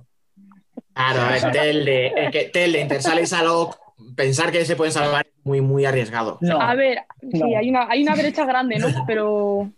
Es que, es que claro, eh, a día de hoy vosotras pasaríais a la segunda fase con 16 puntos y está el Telde que la pasa con uno, el Salok con uno y el Intersala con tres. Entonces. Dicho esto, queda otro descenso más y una promoción. O sea que es verdad que está certificada la permanencia. Sí, a ver, a ver, también da miedo un poco la promoción, no esa, pero bueno, a ver, eh, también nos viene también un calendario muy, muy duro ahora. Eh, nos vienen los fuertes, ¿sabes? Y, y bueno, pues eh, al fin y al cabo, si, nos si ahora mismo en los, en los partidos que nos quedan no nos queda nada y hay sorpresas por, por otros equipos, pues al fin y al cabo luego, como, como, como, nos ha pasado algunas veces, ¿no? Con el, con el agua al cuello, entonces queremos, queremos quitarlo lo antes posible, vamos. Normal, normal. Sí, bueno, pero viendo los puntos que tiene Amarel, viendo los puntos que hay en el otro grupo, yo creo que lo tenéis casi, casi hecho ya. Bueno, vamos a plantearlo al revés. ¿Cómo de cerca ves la o sea, el, pasar a, los playoffs, o sea, bueno, a los playoffs, no, al, grupo por el título? Yo creo que la clave va a estar en. Todavía nos queda jugar Naurense allí contra ellas y creo que mm. esa va a ser un poco la clave. O sea, dependiendo un poco de ese resultado, la verdad es que también nosotras hemos perdido puntos, creo que no deberíamos haber pedido. Ejemplo, los dos partidos contra las Brugas, eh, uno perdido y otro empatado, si no me, si no me confundo. Y, creo que eso, vamos, eh, hemos pecado ahí, porque si no, ahora mismo actualmente estaríamos dentro. o sea, habiendo perdido hoy, como Lorenzo este fin de ha perdido, si hubiésemos contado con esos de las Brugas, que deberíamos haber ganado, en mi opinión, eh, pues estaríamos dentro, ¿no? Entonces se vería de otra forma. Eh, entonces yo creo que el, enfrentamiento directo va a ser lo que más o menos decante un poco. Pues sí, sobre todo esos dos partidos contra la ciudad. La verdad que Manolo, sí. Manolo con esto no está de acuerdo, ¿eh? está, está escuchando y dice, ah, pues mala suerte. ya. Pero que, faltó, claro, que faltó esos partidos para que sacarais solo un punto. Pues el primero creo que el partido allí fue más catástrofe que el, de, aquí, la verdad. Creo que se hizo las cosas mucho peor, eh, no salió nada, de intensidad no estábamos, eh, llegábamos tarde, lo que tuvimos no lo metimos, porque creo que hemos tenido esta temporada mucha efectividad, la verdad, hemos tenido bastante, pero pues llega ese partido, que llega ese rival que, que nos destruye, que nos, bueno, se le da bien el Leganés y a nosotras se nos da mal ese equipo. Y bueno, al fin y al cabo, pues es un día en, que, en el que no sale nada y pues te vas a casa con una derrota, ¿sabes? Y bueno, pero sí que es verdad que a la vuelta se hizo las cosas un poquito mejor, pero tampoco bien. Y, y, bueno, pues la verdad es que perdonamos mucho y ahora mismo creo que lo echamos mucho en falta, pero bueno, habrá que seguir a ver qué, a ver qué pasa. Sí, porque además es que el juego de ciudades, el juego directo que hacen, nos va nada, nada bien. Nada, nada, la verdad que se nos da súper mal. Hay equipos que se nos da muy mal, otros muy bien. Yo creo que, por ejemplo, pues el Roldán se nos da bien, el, pero Ciudades, Ciudades se nos da muy mal, se nos da muy mal. No sé si por su forma de atacar o de defender o la nuestra, o se nos da, se nos da muy mal, la verdad. Bueno, pero entonces ahora que os viene el Tourmalet, si se os da mejor los equipos grandes, pues mejor. Oye, ahora es cuando empiezais a sacar puntos. ojalá, ojalá, me cago en noche. Ojalá. Porque ayer, ¿qué tal con el Fusi? Ayer no, voy a la mañana, Fran. Te, he hecho largo, ¿eh, Fran? No, no, espera, Churi, lo peor de todo es que lo has estado viendo conmigo, porque lo hemos estado comentando, ¿vale? no, o sea, hasta hace tres horas, o sea, hace sí, cuatro horas. No, es, que, es, que, me ha sacado tanto de quicio el, comentarista que, que, es como si hubieras jugado ayer. Normal. Sí. Menos mal que no me estás escuchando, porque yo estaba a punto de, pues, mejor, mejor. Estuve a punto Digamos de casi el sonido. Un poquito parcial, ¿no? Sí. un poquito solo. Solo un poco. No pasa Madre mía. Pero bueno, pues mejor comenta el partido. Comenta el partido mejor que. Sí, sí, dale, dale. Nada, bueno, a ver, la verdad es que, pues creo que, vamos, que es el líder, que por eso está algo ahí, o sea, que por eso está ahí, vamos, eh, contra el Fuchi tiene que salir, tiene que salirle el partido mal a ellas y a nosotros matrícula de honor para ganar. Entonces, eh, creo que, bueno, pues se ha competido, ¿no? Pero, y sí que es verdad que contra otro equipo quizás los fallos de cometas no, no los pecas tanto, pero contra el Fuchi es que cualquier detalle que tengas es, determinante y, te mete en gol y claro, y bueno, pues mira, pues nos hemos llevado seis, ¿no? Que es que además duele llevarse seis, la verdad. Pero bueno, eh, es que tienen una plantilla súper completa, muy amplia, de hecho que te diría que yo creo que es de, las más amplias que he visto al Fuchi en estos años, muy igualada, es que eh, a nada que hagan cambios no pasa nada, porque es que sigue el nivel, o sea, el nivel sigue súper alto, es, es increíble, es un equipo top y obviamente candidatísimo para ganar la liga, para mí, yo creo. Y además son muy regulares y nada, pues es que además tienen muchísima calidad, calidad técnica individual y ya te digo que hay que hacer las cosas de, de matrícula de honor y, y, no ha salido así, la verdad. Pero bueno, la verdad que creo que aún así se ha competido, aunque el resultado, pues la verdad que me ha vuelto. La, la segunda parte la habéis competido muy bien. O sea, las cosas mm. como son. La primera os ha costado más, pero la segunda parte las habéis tenido, lo que pasa es que habéis llegado y hola para Marta, que está en la segunda parte, o la habéis ido fuera, y al principio del partido habéis cometido tres errores en defensa que han sido tres goles. Sí, total, total, sí, sí. Y, sabes que no te los puedes permitir porque llegan y no marcan. Pues es que... Pues Totalmente. Y sí, sí, y además cuando llegues tienes que meter, o sea, tienes que tener efectividad del 100%. Entonces, ahí está. Pues cuando todo se junta, pues... Sí. sí. A ver, es que de todas formas, llevarte seis contra cualquier equipo duele, obviamente. Sí. No, no meter seis y que te. Pero bueno, es Futsi, que los hace más o menos como de media cada jornada. Pero contra Futsi duele menos. O sea, tú te lo planteas bueno, solo seis. No, claro, a ver, no digo solo seis, pero, pero que sí que en el fondo es algo que más o menos sabes que en el 80% de los partidos va a ser así. O sea, que es que tienen una plantilla para hacerle seis a 14 equipos de primera. No, no, sí, sí. La verdad es que tiene una plantilla muy top, muy top. Me parece muy una plantilla súper completa, la verdad. Pero bueno. Y es que es eso, no, no, no hay diferencia entre, entre uno y otro. O sea, los cambios, las rotaciones que hace da igual, el ritmo es el mismo. Hablando de esto, a ver si me puedes responder y que no me va, no me, sin que sea un los dos.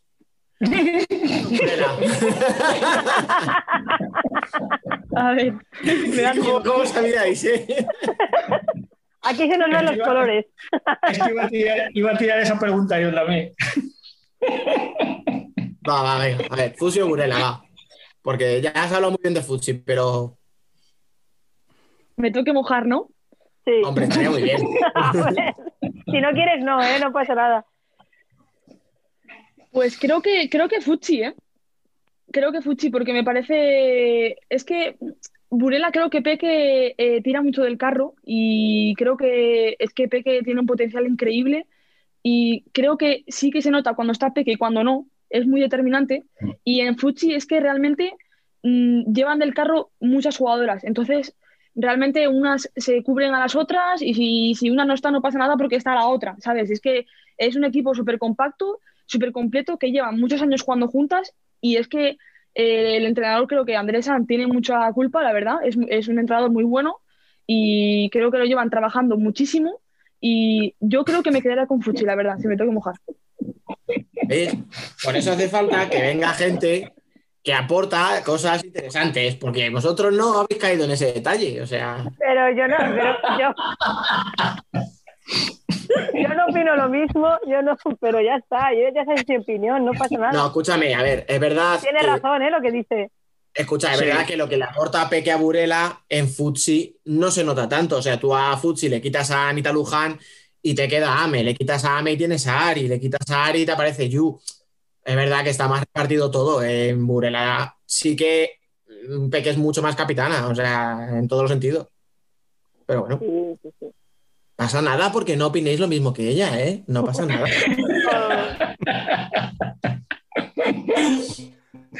Dani, tú tampoco ver, opinas es lo mismo bien. que ella.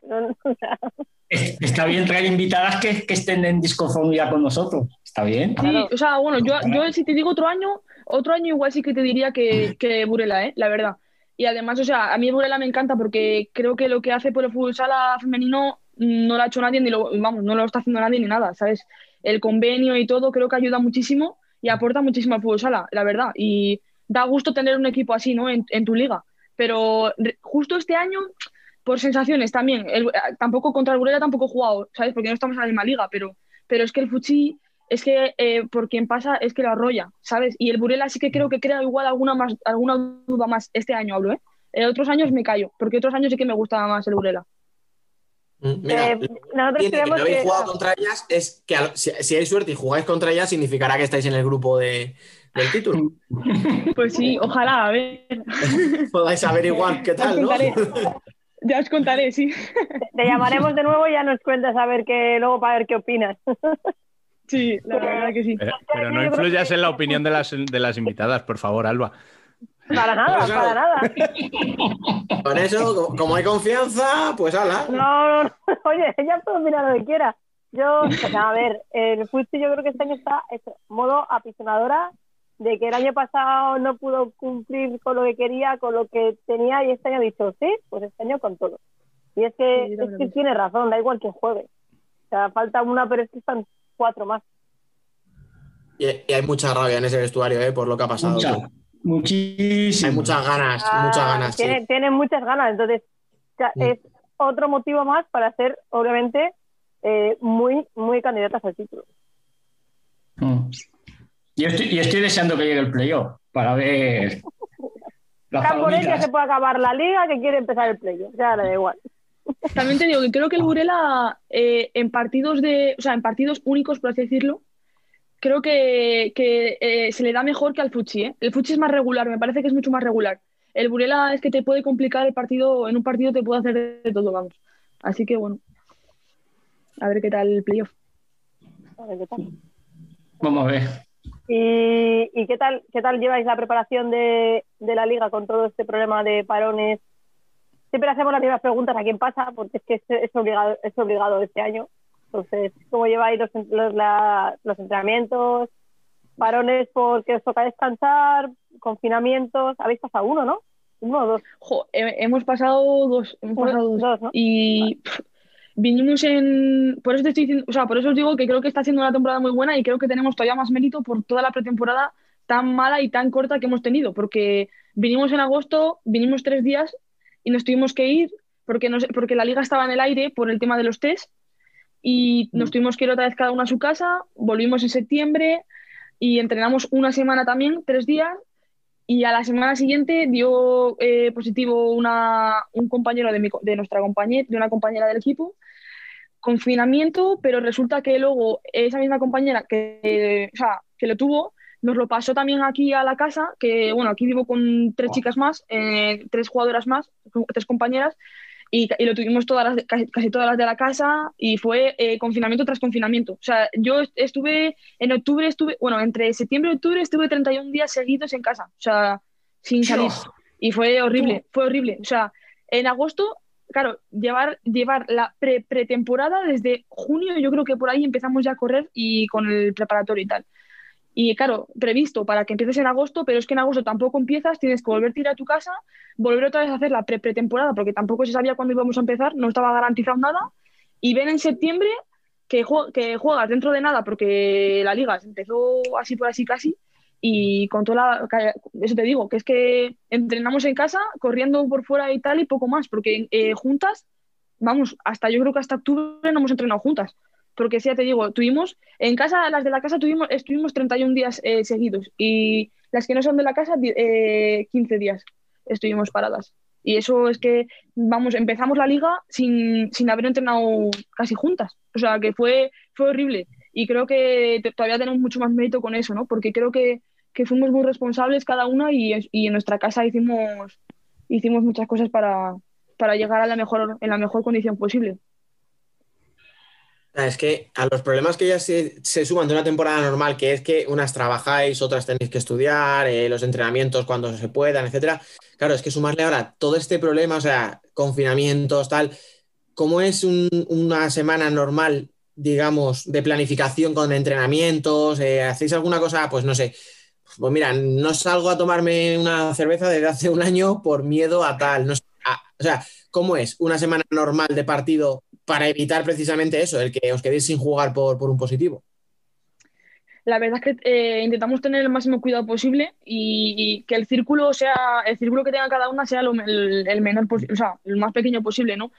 Realmente sí que muchas veces nos hemos evitado, pues eso, como tú dices, ¿no? Irnos a tomarnos una Coca-Cola o irnos a jugar a los bolos o no sé qué ejemplo ponerte para intentar un poco, pues, controlar un poco el tema de, de los contagios y eso, porque realmente lo puedes coger en cualquier lado y y cada vez estaba más descontrolado y bueno, bastantes contagios tuvimos en, en la plantilla porque yo creo que somos 12 o 13 y lo hemos pasado por 5 o 6, o sea que es que realmente lo hemos pasado muchas y, y ya te digo, es que tuvimos mucho tiempo seguido paradas y, y la verdad es que fue, para- incluso para la cabeza fue bastante complicado, ¿no? Y además luego el problema añadido de eh, coger otra vez condición física después del COVID. Y eh, bueno, a mí yo he tenido problemas de dolor de, o sea, de dolor de pecho, que no, que me dolía el pecho. Eh, mis compañe- dos compañeras mías se mareaban cada vez que entrenaban. O sea, realmente no era ninguna tontería.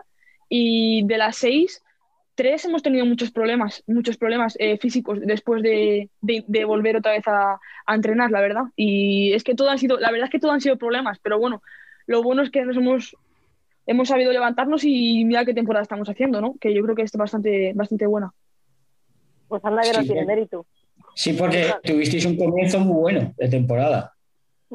Sí, la verdad que Además- sí, la verdad que empezamos muy fuerte. Este, este año, bueno, igual me equivoco, pero era, era media plantilla nueva, ¿no? O sea, había un montón de fichajes, además.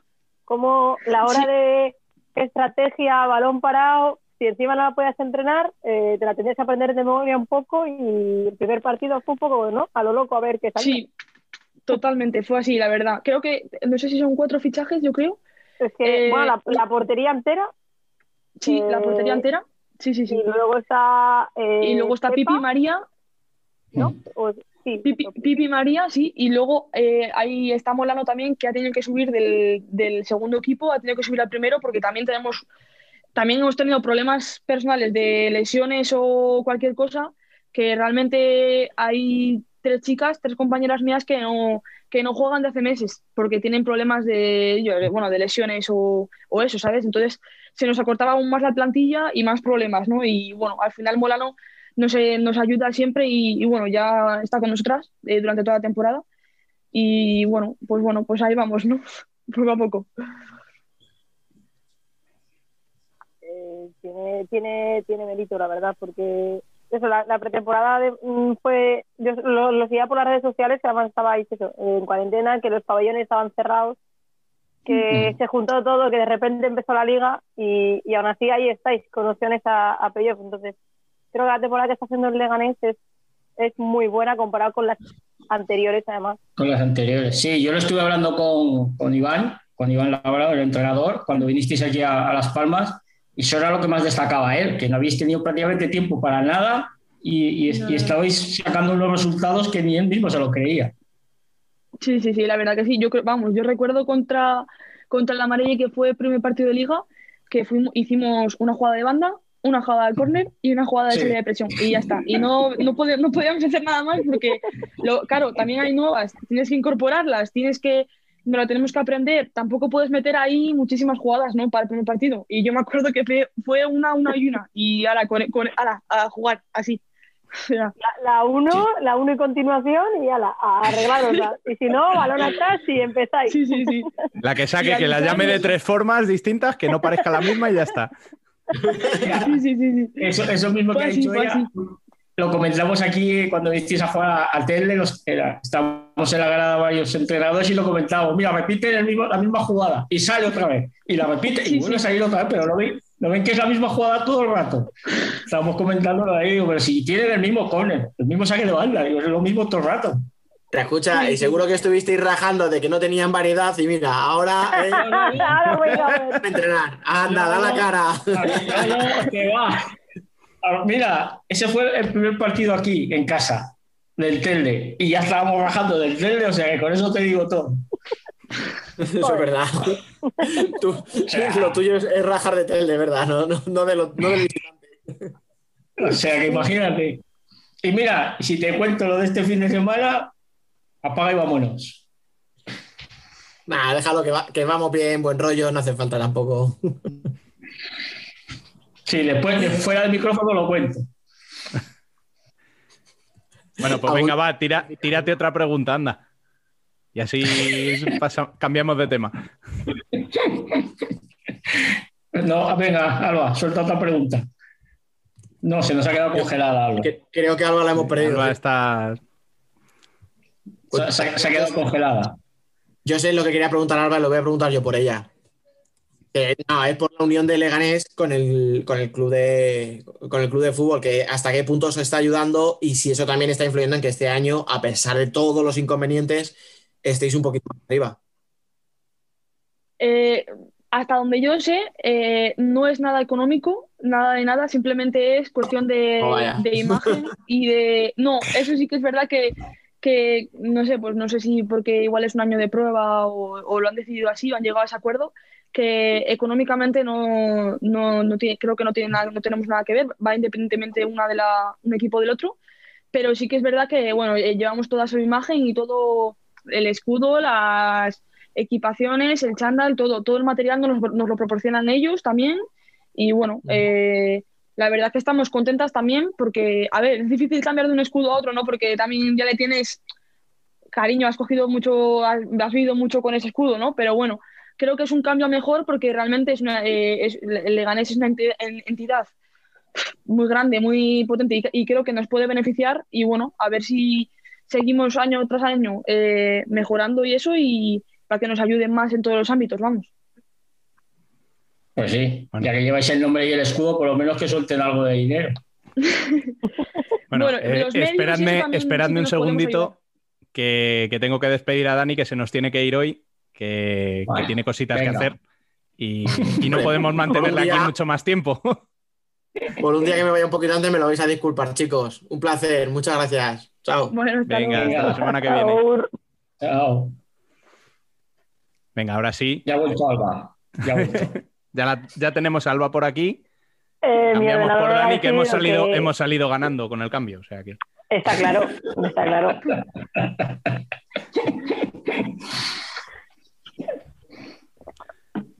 No sé de qué estáis hablando. Sí, estábamos, estábamos hablando de la fusión del, del equipo con el Leganés de fútbol. Y bueno, aunque solamente sea el ahorrarse esas equipaciones, ya hay algo de dinero que, se, puede, que se puede sacar de ahí, ¿no? Sí, sí, visibilidad y todo. También eh, nos proporcionan también la retransmisión y, bueno, supongo que muchas ayudas, realmente no sé todo lo que nos dan, ¿no? Pero supongo que muchísimas ayudas en todos los ámbitos, ya sean medios o médicos o seguros o bueno, realmente pues nos ayudan en todo lo que en todo lo que se puede, vamos. A nivel de redes sociales, supongo que también habréis adoptado las suyas. Sí. Sí, todo, todo. La imagen entera en todos los ámbitos y sí que también nos han dado mucha visibilidad en ese aspecto, la verdad.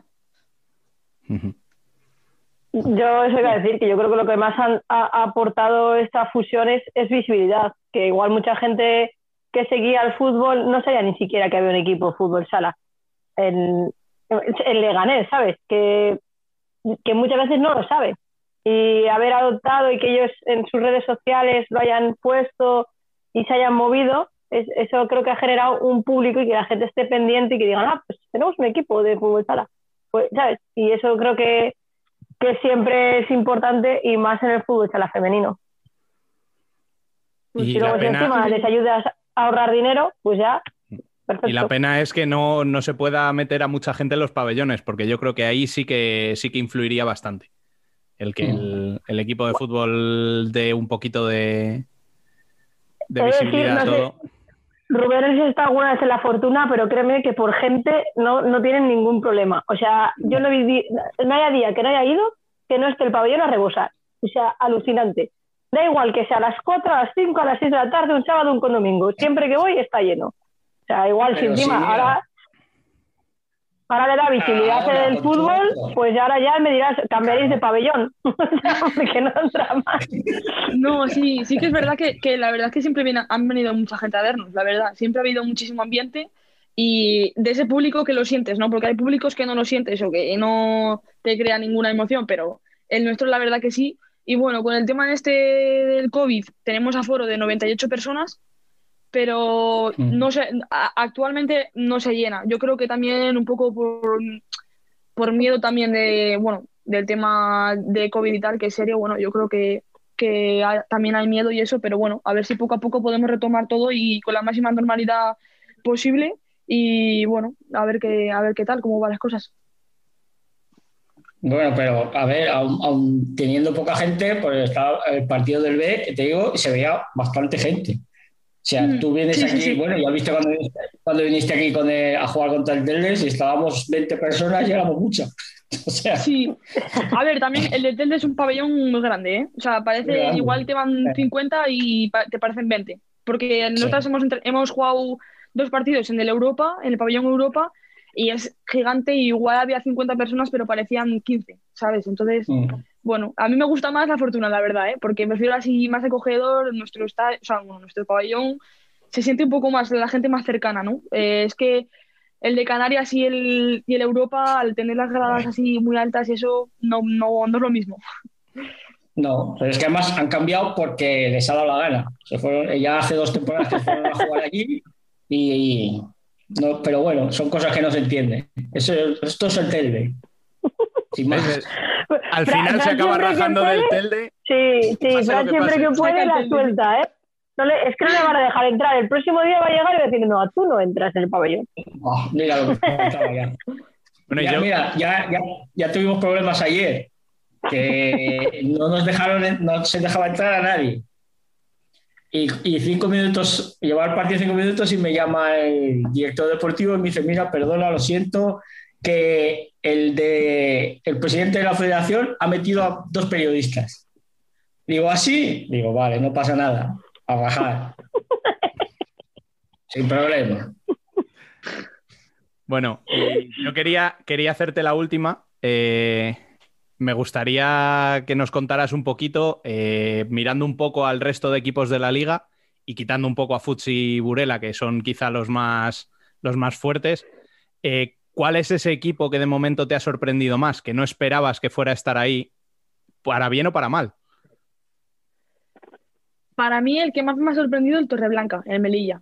Creo que, vamos, yo no sé cómo no sé cómo juegan ni nada, pero porque claro, no estamos en la misma liga, ¿no? Pero los resultados que ha obtenido a mí me ha sorprendido muchísimo y creo que a mi equipo también. Y creo que tiene muchísimo mérito. Eh, ascender y quedar como están quedando, ¿no? Creo que a mí me ha sorprendido muchísimo. Yo creo que me quedaría sin duda con el Melilla y además creo que, según lo que me han dicho allí, jugar allí es, es un infierno, que debe ser que, que es casi imposible sacar los tres puntos y realmente lo pienso y digo, es que ojo cómo está el Melilla, ¿no? A ver cómo termina también, porque todavía queda mucho, pero, pero realmente creo que ha dado una sorpresa para mí y para toda la liga, creo. Ha dado una, una sorpresa increíble. Sí, a ver, es fácil. Si a vosotros os hubieran dado el presupuesto que tiene Melilla, dais la sorpresa también seguro. Sí, ¿no? De eso sí que no sé, la verdad. De eso sí que no sé, pero bueno. Sí, vamos, el, el Leganés de presupuesto, Por eso te digo que con las brasileñas que tienen la plantilla las ponen a vosotras y dais la sorpresa también, segurísimo. bueno. ¿Y, quién te y no, ¿Y quién te ha sorprendido para mal? Ahora también mojate un poco. Te ha sorprendido para bien y para mal. Mm, Mira, a ver. En qué huertos la metes, ¿eh? quizás, la, quizás la UA, es que me esperaba igual que la UA estuviese más arriba. Mm. O sí, bueno, yo creo que la UA. Es que te iba a decir Ourense, pero es que Ourense creo que está teniendo muchos problemas, eh, de muchas bajas, está teniendo muchísimos inconvenientes, muchísimos problemas que no, obviamente no se esperaban y realmente creo que aún así están dando la cara y están compitiendo y están, están ahí, ¿sabes? El Ourense. Eh, creo que es un, un equipo top, solo que, ya- como ya te digo, creo que está teniendo muchísimos, muchísimos problemas y aún así, ya te digo que creo que están sacando, a ver, excepto este fin de semana, creo que están sacando buenos resultados. Y la UA también considero que tiene un equipazo, un equipo muy top también, la verdad, y, que, y yo siempre he esperado más de la UA o que estuviese un poco más mejor clasificado, porque realmente jugar allí también es un infierno, o sea, juega muy bien, también llevan mucho tiempo juntas y jugando, o sea, tienen un equipo muy compacto, ¿sabes? Entonces, también me sorprende que no esté mejor clasificado, ¿no? Pero bueno, no sé cómo, no sé cómo Sí. quedarán finalmente, vamos. No, estamos- eh, yo estoy de acuerdo contigo. Bueno, pues muchas gracias, Carmen, por pasarte por aquí, por, por este programa de Futsal Corner. Ya sabes que las puertas del podcast están siempre abiertas, así que cuando quieras pasa sin llamar. Vale, muchísimas gracias a vosotros. Y a vosotros, Fran, Alba, la semana que viene nos escuchamos. Pues nada, hasta la próxima semana. Mira, a ver- mira, a ver, Carmen, que cada, cada vez que viene alguien aquí, la semana siguiente se sale. O sea, Sí, las, las dejamos bendecidas, ¿eh? O sea, yo no sé qué hacemos, A pero ver, ojalá, ojalá. estaremos, estaremos atentos a esa actuación. Muchas gracias.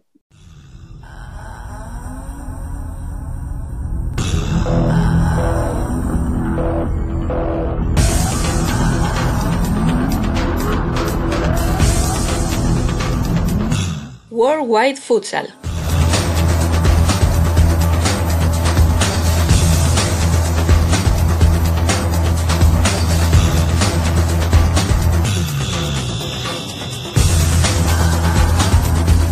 Y tras una semana de descanso, vuelve Emen con la mejor previa de la ronda de octavos, que no todo es Inter y Barça, y estamos ansiosos por saber cómo llegan el resto de candidatos. Muy buenas, compañero. Muy buenas Rubén, muy buenas a todos. Entramos en otra semana de, de Champions con, la, con los eh, octavos eh, de final. Aquí sí que vamos a ver muchos, muchos partidos eh, y- muy interesantes, eh, ocho partidazos que van a empezar el, eh, el jueves 18 y eh, terminarán el, el- el sábado 20. Para, para comentar esta fase he llamado a, a ambos mis, mis compañeros de equipo. Buenas tardes a David Candelas Hola Emen, hola Ricard, encantado de estar con vosotros aquí. y buenas tardes a Ricard Ferrer. Buenas tardes, Emen. Hola, David. Un placer como siempre. Qué emoción juntaros a todos aquí por primera vez. La, ca- la ocasión además lo merece.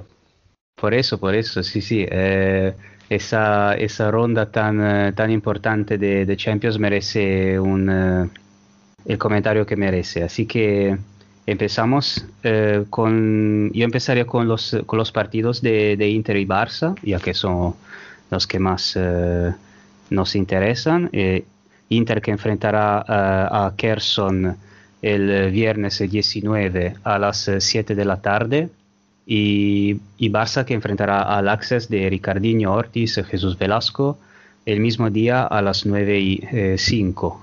Un horario bastante raro, 9 y 5. Empezamos con, eh, con Inter. Eh, David, eh, ¿cómo ves este Inter contra Kherson?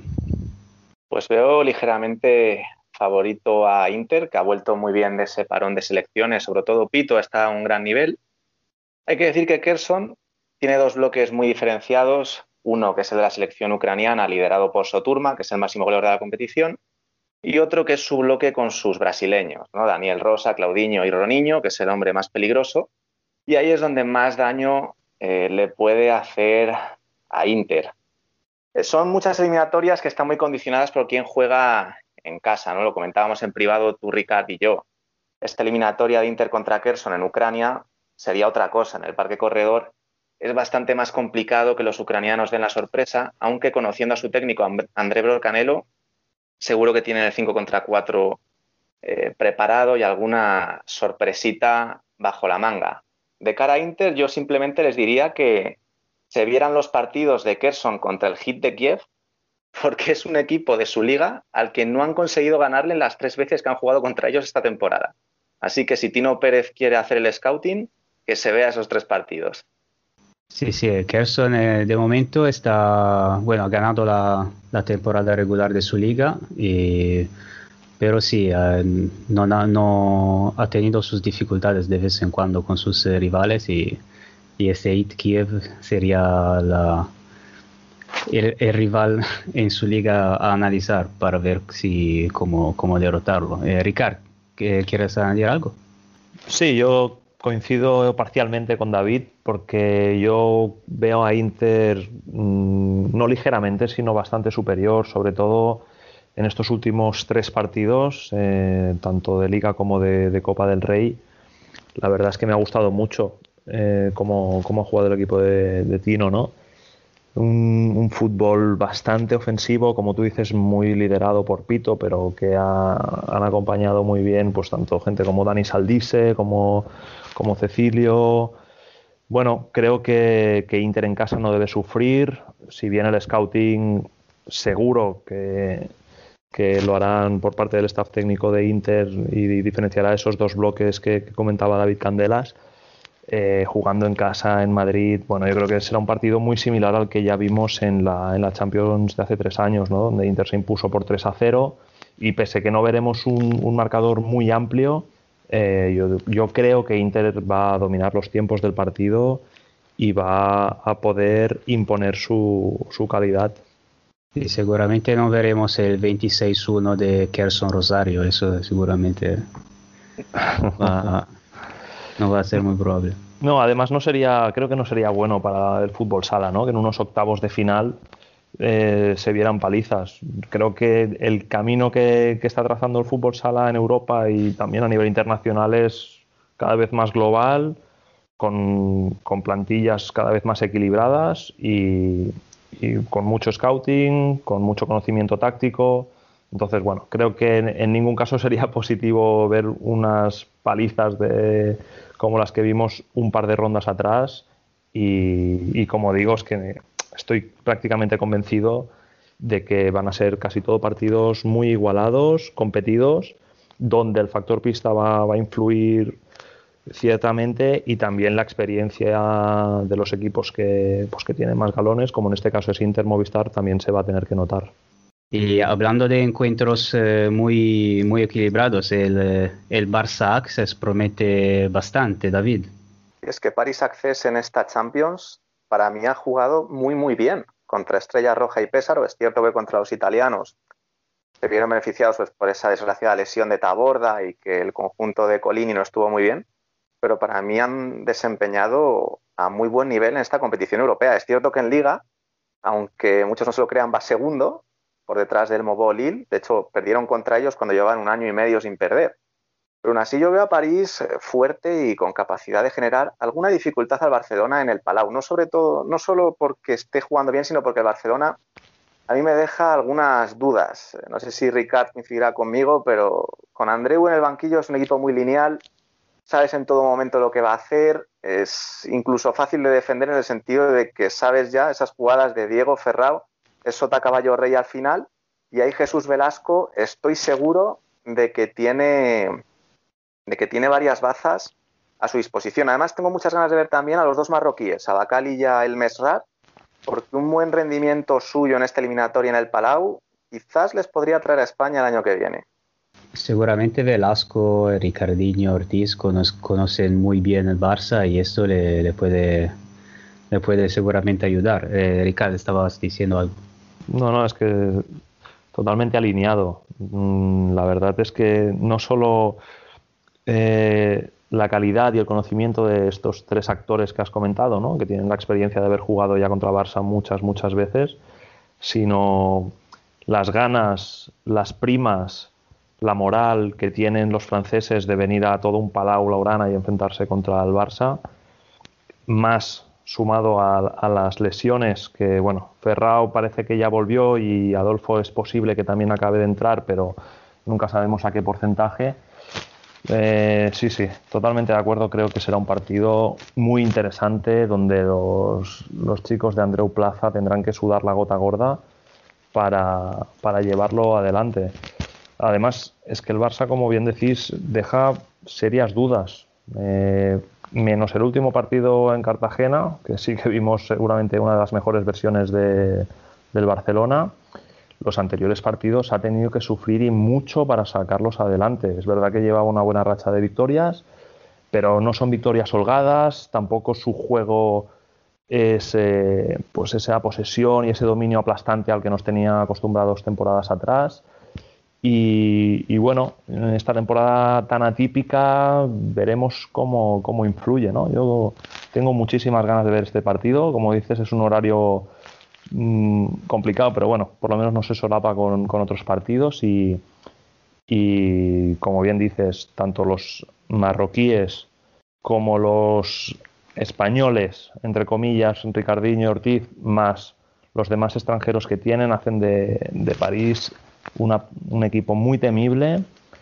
Eh, además se está consolidando, con, sobre todo tras la victoria ante todo el campeón italiano como Pésaro.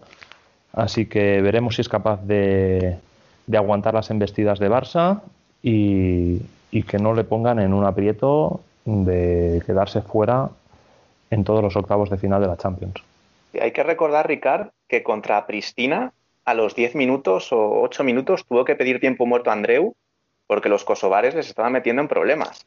Eso ya es un warning ciertamente preocupante, porque París Access, si tiene un par arriba con Mohamed, Ricardinho y demás, la va a enchufar. Además, me gustaría destacar, Emen, el gran momento en el que está Ricardinho. Todos pensábamos, va París Access a retirarse, a principio de temporada está un poquito pasado de peso, pero con Portugal, en ese doble enfrentamiento contra Polonia, ha estado realmente impresionante. Bueno, él y Cardinal, en esa conexión que tenían, antes de que Cardinal desgraciadamente se lesionara en el talón de Aquiles, parecía que tenían 10-12 años menos. Está en un gran momento de forma y cuidado con Ricardinho porque la puede liar.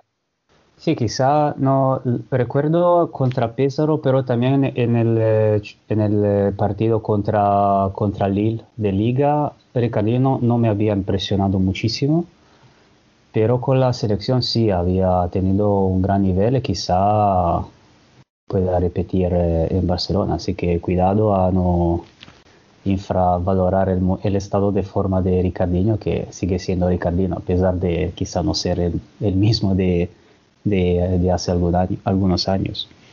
Yo creo que en este partido seguramente veremos muy a nuestra desgracia, ¿no? Menos protagonismo de, de los jugadores que más nos gusta ver, ¿no? Pues como Nelson Lutín o, o en Gala, quizás no es un partido para ellos, sino para gente pues más trabajadora, como decías eh, David, pues Bacali, Ortiz, eh, Ricardillo incluso, que, en estos partidos emplea a fondo incluso en tareas defensivas, Mujudín. Pero aún así, yo creo que Jesús Velasco es el entrenador que sabe cuándo usar ah, el talento, cuándo usar la creatividad, eh, sabiendo qué jugadores tienen pista Barcelona, conociéndolos. Por lo tanto, el papel táctico de los entrenadores en este partido será muy importante.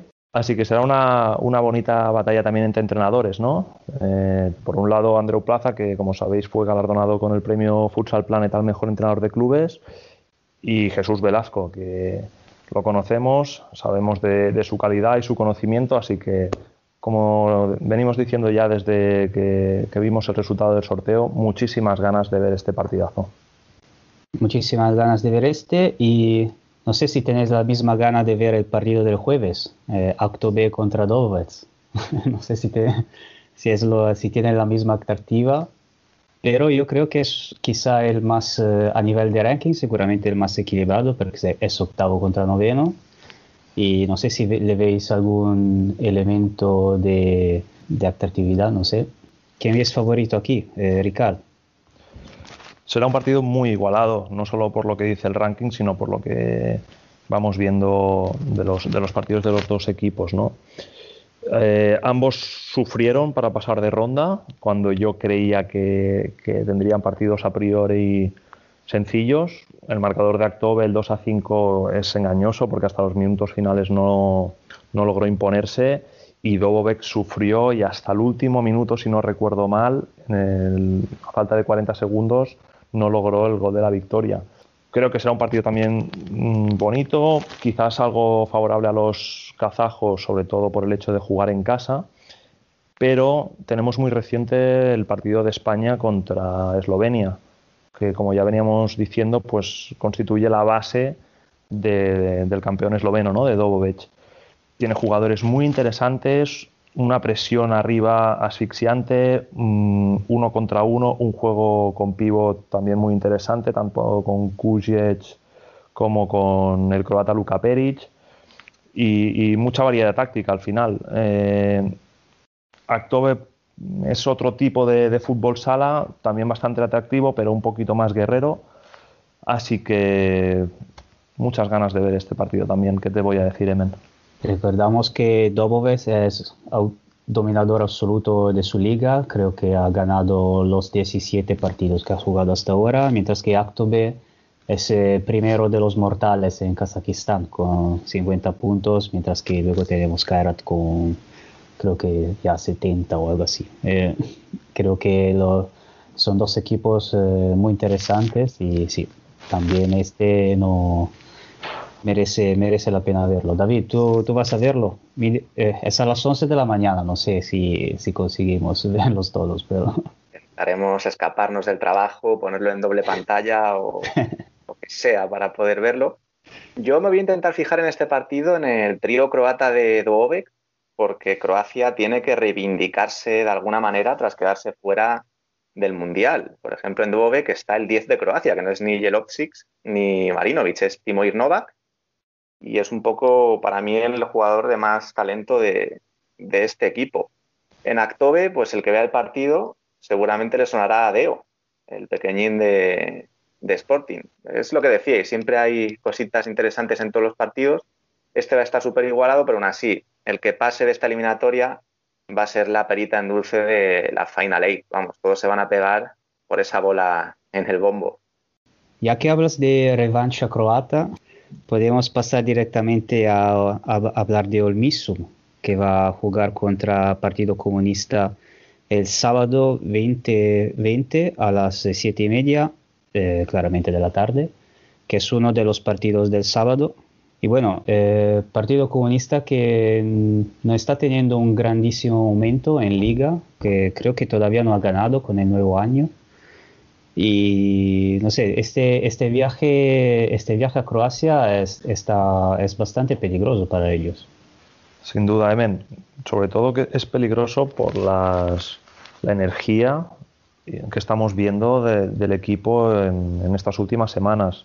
No, no, ha ganado, dices bien que no ha ganado desde Año Nuevo. Es verdad que solo ha jugado dos eh, cuatro partidos ¿no? de liga eh, y los cuatro como visitante pero es que los viajes, el viaje que, hizo a Yekaterinburg a jugar contra Sinara, la verdad es que fue dramático, con, dos derrotas por 7 a 1 y 6 a 1, ¿no?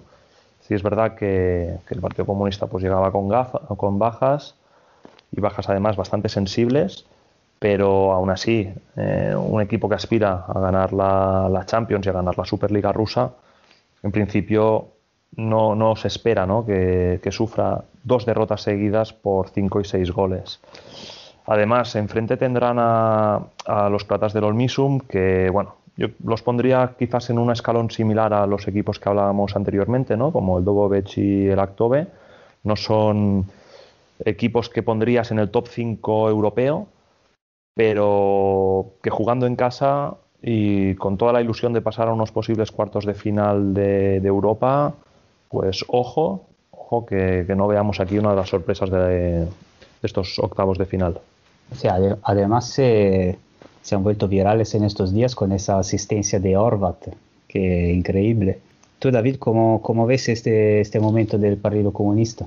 Pues mira, si no gana Olmisum a Partido Comunista este fin de semana, no les va a ganar nunca, porque es que KPRF solo ha ganado dos de los últimos diez partidos en liga. Ha perdido contra el colista UCTA, que en ese momento solo tenía un brasileño que era Pedala. Ha perdido contra Norris Nickel, que en ese partido solo tenía un brasileño que era Rodriguinho, en la inauguración del pabellón a Ica.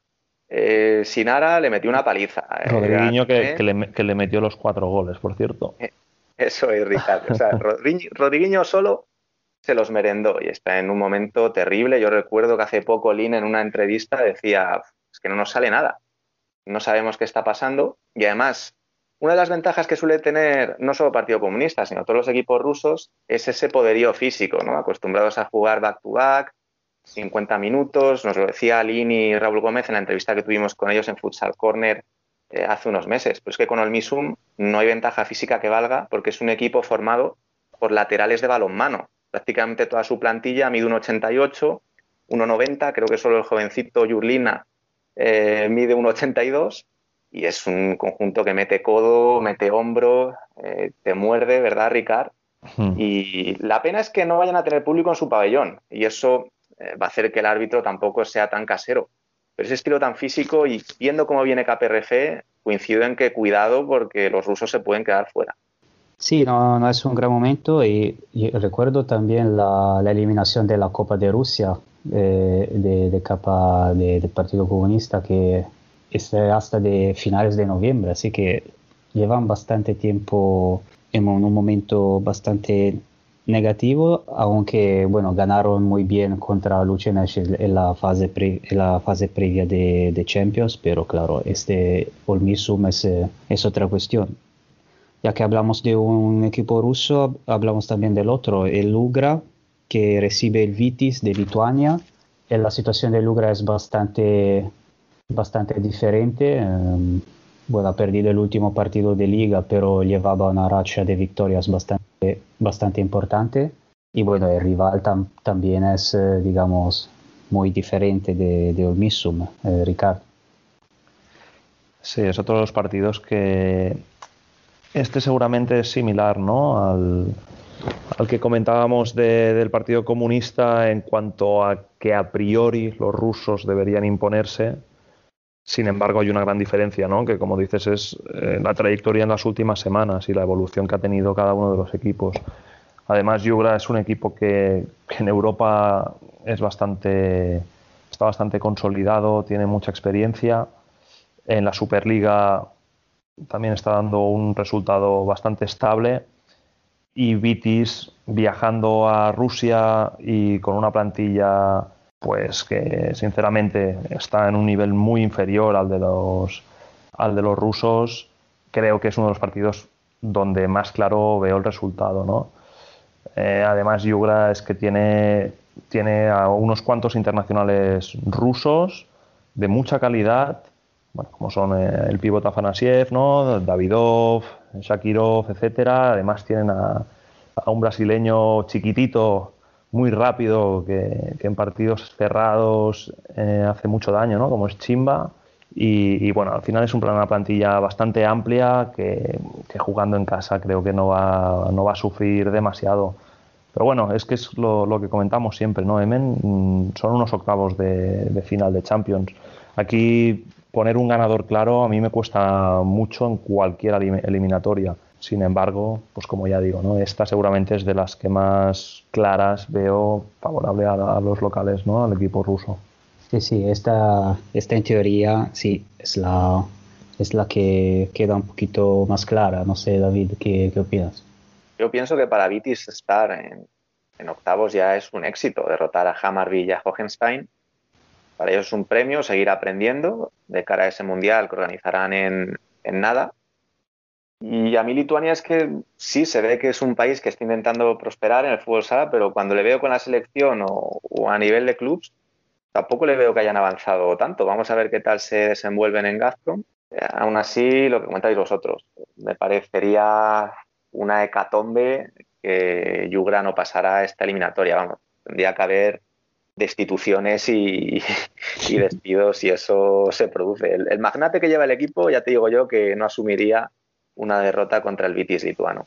Sí, digamos que sorpresa sería poco si, si ganara Vitis. Vamos. Solo, solo recordar, Evan, si, si me permites, que bueno, el, el Vitis está formado por una plantilla mm, prácticamente al completo de, jugadores lituanos, muchos de ellos en la selección, pero como dices es una, una selección de un nivel bastante limitado y también destaca pues un cuarteto eh, formado por jugadores ucranianos que seguramente le da un plus de calidad. Además el portero Kravets también es eh, ucraniano, que es de lo mejorcito que tiene el equipo pero, pero bueno, a nivel de calidad en general, pues muy, muy, muy por debajo.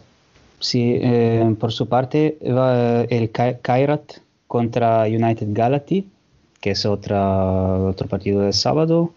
Eh, ¿Cómo lo veis? Eh, eh Galati ganó ya como visitante en Polonia contra Record Bielsko-Biala, que quizá fue la sorpresa de la, de la, de la ronda previa pero bueno, no sé si va, no sé cuántas posibilidades tiene de, repetir la, gesta, Ricard. Pues para mí fue la, sorpresa de la, de la, jornada anterior, como bien dices. Eh, este partido es muy diferente, ¿no? Eh, si bien bielsko es un equipo pues que mm, tenía que imponerse y más jugando en casa contra los rumanos, eh, Kairat Almaty pues, tiene un presupuesto muy grande, tiene jugadores muy contrastados, ¿no? Estamos hablando de que Humberto, ex de Inter, está jugando en, en Kairat, ¿no? Ángel, Favero, Sabio Valladares, el internacional rumano, Douglas Junior, por supuesto, Higuita, los porteros. Es un equipo que conocemos bien porque lo hemos visto en muchas Finals Fours, eh, totalmente consolidado en Europa y sinceramente Galati lo va a tener muy complicado, a no ser que se le vuelva a aparecer la Virgen y Araujo, eh, el chico que metió cinco goles en la pasada ronda, pues vuelva a desatarse de una manera casi divina, ¿no? Aún así, bueno, eh, Kairat tiene todos los números de, convertirse en uno de los protagonistas del próximo sorteo de cuartos de final. Sí, sí, claramente. Kaira tuvo sus dificultades eh, como visitante contra, contra Vita en el partido de hace un mes, pero bueno, en, en, casa contra Galatino creo que, que vaya a tener muchos problemas. Pues la única manera de que pierda Kairat para mí es que sea por causas administrativas, como el único partido que ha perdido esta temporada contra el Caspi Actau. Es que es una selección brasileña prácticamente. Además tienen ese comodín de Higuita que si las cosas se ponen feas van a, poner van a empezar a jugar 5 contra 4 y, se van a comer al rival en su cancha. Otra ventaja que tiene Kairat es que tiene a Sabio Valladares en su plantilla, que ha jugado varios años en Rumanía y que seguramente tenga un, scouting y un conocimiento reciente de Galati. Bueno, eh, vamos a ver, es un partido que para los rumanos es un pasito más en cuanto a su crecimiento y tal y como decía Ricard, Daniel Araujo, si hace otro buen partido en Almaty, pues seguramente la temporada que viene no esté en la liga rumana y esté en la liga italiana o incluso en la española. Así que es una oportunidad para él. Estos partidos son muy, muy bonitos, se dice, ¿no? Vulgarmente, que son un escaparate para estos equipos y estos jugadores, porque es que al final una buena actuación eh, te puede arreglar una, una temporada entera y te puede proporcionar un contrato para la temporada que viene. Al final muchos mm, clubes de ligas más importantes como española, italiana, etcétera, se fijan más en estos partidos que no eh, en toda una liga regular, ¿no? Al final quizás no ven ni un partido de, durante la liga y se ven los dos de Champions y es con eso con lo que se queda. Por eso hablamos a veces de la extra motivación, sobre todo cuando vas a, jugar al campo, a la pista de un, de un grande.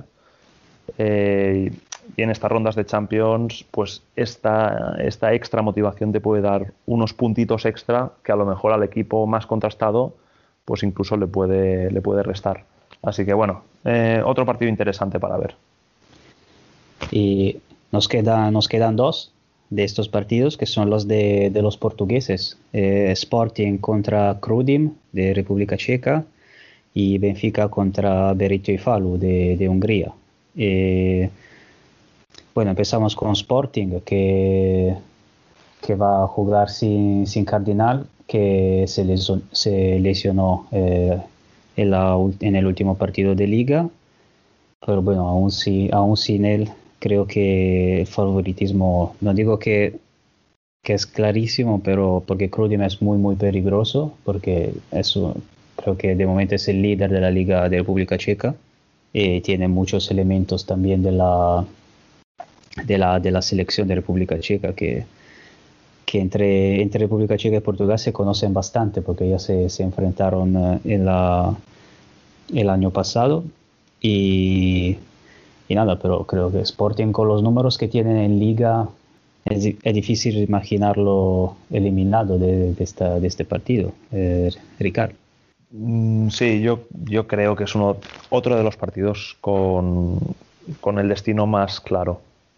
Bajo mi punto de vista, luego siempre se tiene que, jugar, ¿no? Pero a mí Sporting es que me tiene totalmente fascinado. Es un equipazo Mm, yo, para mí es uno de los grandes favoritos a, alzarse con el título de esta edición de la Champions, sobre todo por su, por su variedad táctica, por su profundidad de plantilla, por la intensidad que muestran siempre en defensa.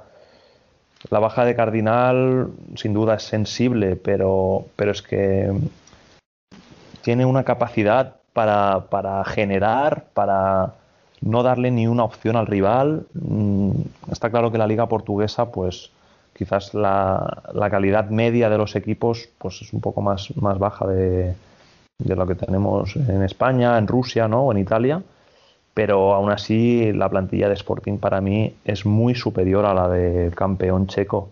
Al final, eh, era Pacrudim, como tú dices, es un buen equipo donde además de los jugadores checos, pues tenemos a un, par o tres de brasileños, como son Felipe y Max, y también a, al ucraniano Libitinenko y a, Dosa, ¿no? el, eslovaco. no es un equipo que pueda poner en aprietos al que posiblemente sea el más claro eh, candidato para mí para llegar a, la Final Four. Yo creo que jugando en casa Sporting no debe tener ningún problema para superar esta fase. No sé cómo, ¿Cómo lo ves, David? Estoy de acuerdo, es que Sporting para mí es el mejor equipo de Europa y probablemente del mundo. ¿Qué tendría que pasar para que quedara eliminado contra Crudin? Quizás si Guita se lesiona en el calentamiento, como les pasó el año pasado contra Tiumen, y empiezan a pasar una serie de casualidades en el partido, pues a lo mejor los tecos tendrían alguna posibilidad, pero estando Guita... Es que en España no somos conscientes de lo importante que es tener un portero jugador, pero tener ahí Guita, Guita, Roncaglio y esa superioridad constante en el momento que tú quieras es un comodín que impagable realmente en el fútbol sala. Además, en Sporting hay que contar que tienen la motivación por las nubes porque este proyecto seguramente este verano se caiga. Ya han dicho que Guita no va a renovar, Rocha tampoco, va a haber un recorte presupuestario en la sección.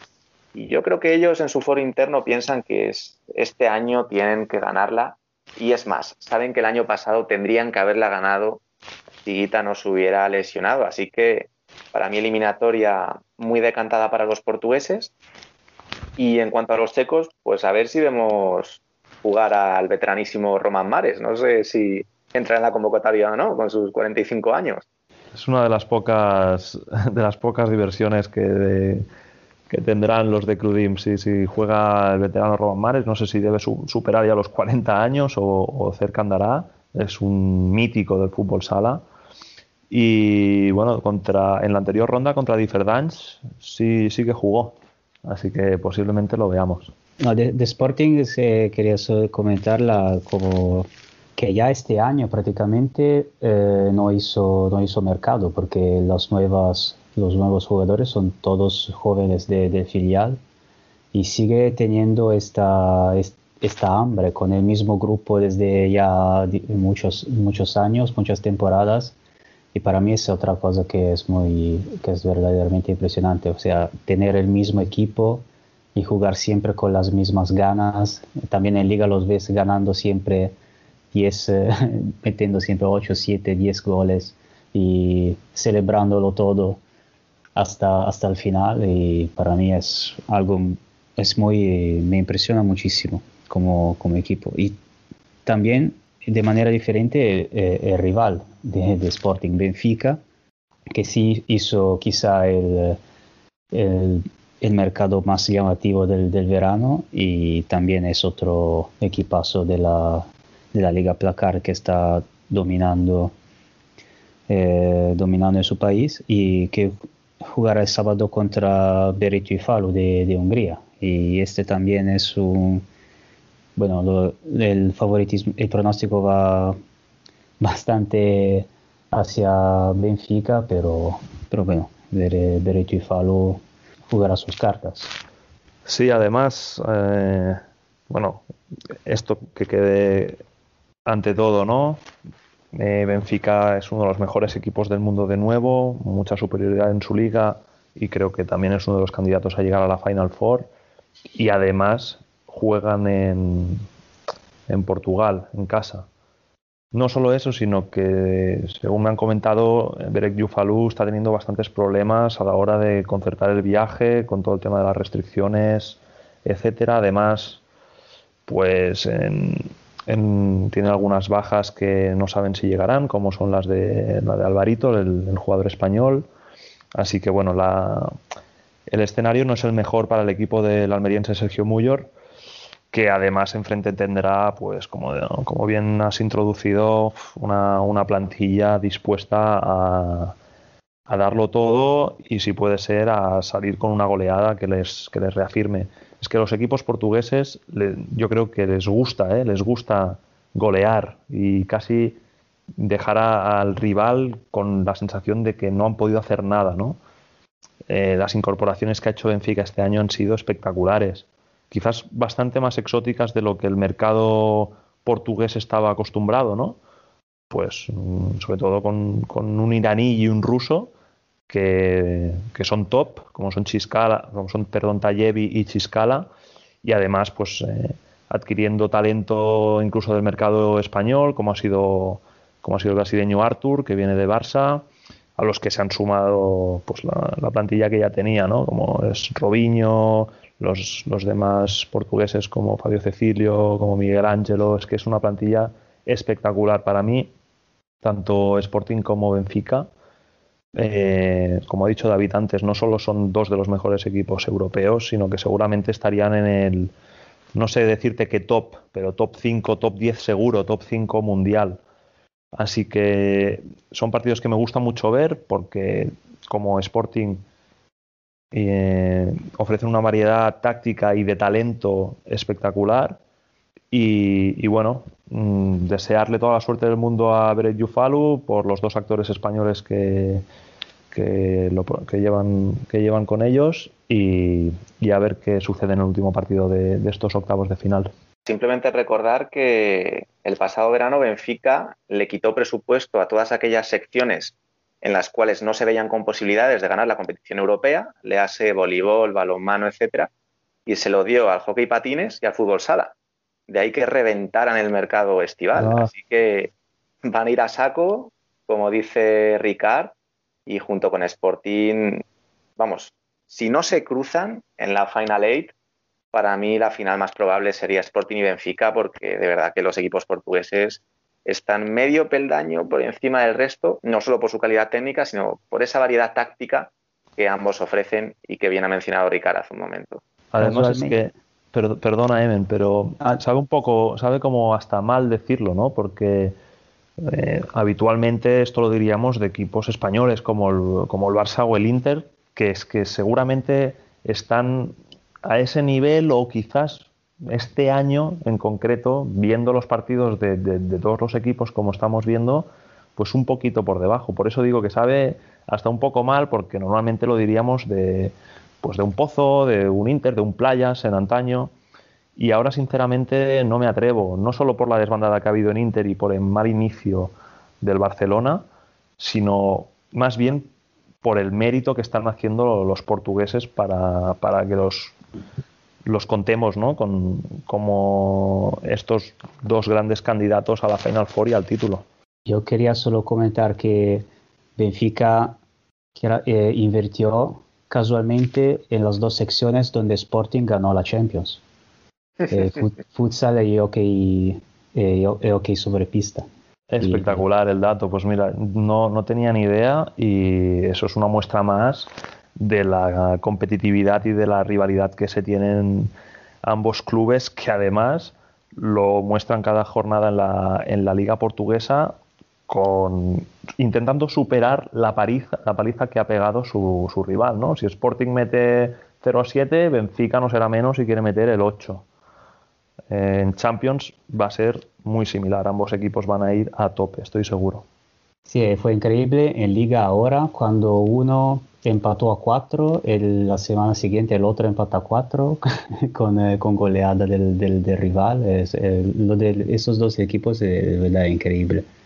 Queda solo recordar que los ganadores de estos partidos se clasificarán a la fase final, la Final Eight de, de Minsk, y, y, no habrá sorteo. Así, o sea, los emparejamientos se definirán por ranking, así que entre los clasificados el primero jugará contra, contra el octavo, el segundo contra el séptimo, y bueno, tercero contra sexto y cuarto contra, contra quinto. Así que una vez que conocemos los ganadores, conoceremos también ya los, eh, los emparejamientos. Así que ya podremos comentar si queremos los partidos que se disputarán en Minsk.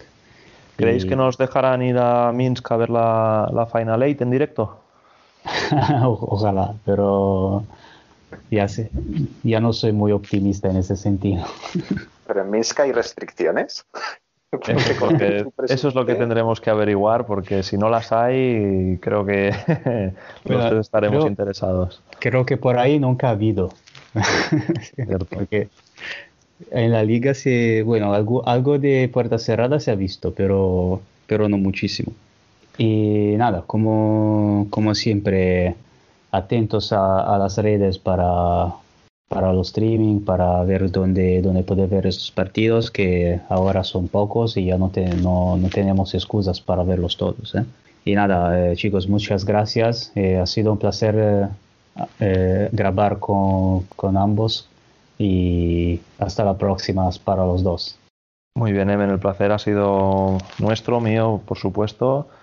Y nada, mucho, mucha suerte y que viva el fútbol sala, sobre todo con estas, estas citas tan importantes y espectaculares que nos vienen por delante.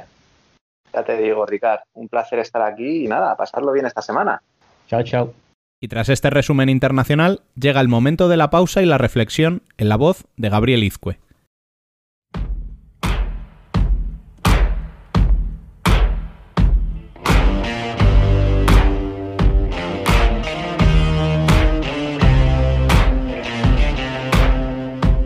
Columna.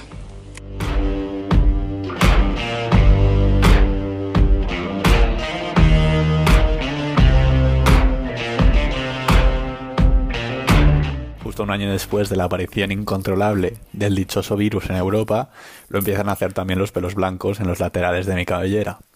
Todo apunta al desastre, me estoy dando cuenta. Se me juntará lo del derroche y el desenfreno pospandémico con el estar con el pelo blanco, pero aún no del todo, con la inmadurez de un chaval de veintipocos años. Se me juntará la inercia de la euforia colectiva con un previsible vacío existencial tras haber terminado la carrera y seguir sintiéndome incapaz de asumir y enfrentarme a la vida laboral. Todo apunta al ridículo, lo dirían las encuestas y las casas de apuestas. Pero quién sabe, igual no, igual suena la flauta y ni tan mal. Igual rompo los pronósticos, me lo tomo con responsabilidad y consigo desenvolverme en este mundo salvaje. O igual sí, Igual se convierte en una de esas cosas que ves venir muy lentamente y aún así te engullen porque no eres capaz de frenarlas o ni siquiera de esquivarlas. Frente a esta incertidumbre tan característica de esta nueva normalidad, a menudo lo mejor es no pensar. Lo vemos también en el fútbol sala, donde pase lo que pase y le vaya como le vaya a tu equipo, aparece siempre alguna angustia. Yo también la sufro, en cualquier momento de la temporada e independientemente de la posición que ocupe mi equipo cuando van pasando las jornadas y tu equipo se mantiene en lo más alto de la clasificación y empiezas a pensar que para que por fin llegue ese ansiado título, solo necesitas que no cambie nada y todo se mantenga igual, que no haya lesiones ni problemas de vestuarios. Entonces empiezas a avanzar en la temporada temiendo que suceda ese algo que destroce el equilibrio y vuelva a hundir a tu equipo en la mediocridad. Por otro lado, puede que tu equipo no le esté yendo bien, por un problema de planificación deportiva, por no ser capaz de romper una mala racha o porque simplemente sean realmente malos. Entonces empiezas a conformarte con salvar la categoría o simplemente a no cumplir los objetivos. Y entiendes que para salvarte de ello necesitas un golpe de suerte, que no gane el mejor y que tus rivales directos se peguen un tiro en el pie. Es en esas situaciones cuando la improbable aparición de esa carambola que evite el descalabro empieza a fustigarte. Al igual que con mis canas y mis miedos para afrontar mi futuro laboral, lo mejor es no pensar para evitar caer en ese bucle insano y doloroso. 20 programas ya en este año, 60 en total, y solo podemos daros las gracias por estar ahí semana tras semana. Concluimos exhaustos en esta vorágine de partidos en la que estamos inmersos, disfrutando de un febrero loco. Así que recordad que ahora más que nunca debéis seguirnos en nuestras redes sociales para enteraros de cuanto sucede en el mundo del fútbol sala. Ya sabéis que si hemos metido la pata, podéis hacernos llegar vuestros comentarios a través del correo futsalcorner.futsalcorner.es. Volveremos el próximo martes. Hasta entonces, y como siempre, sed felices.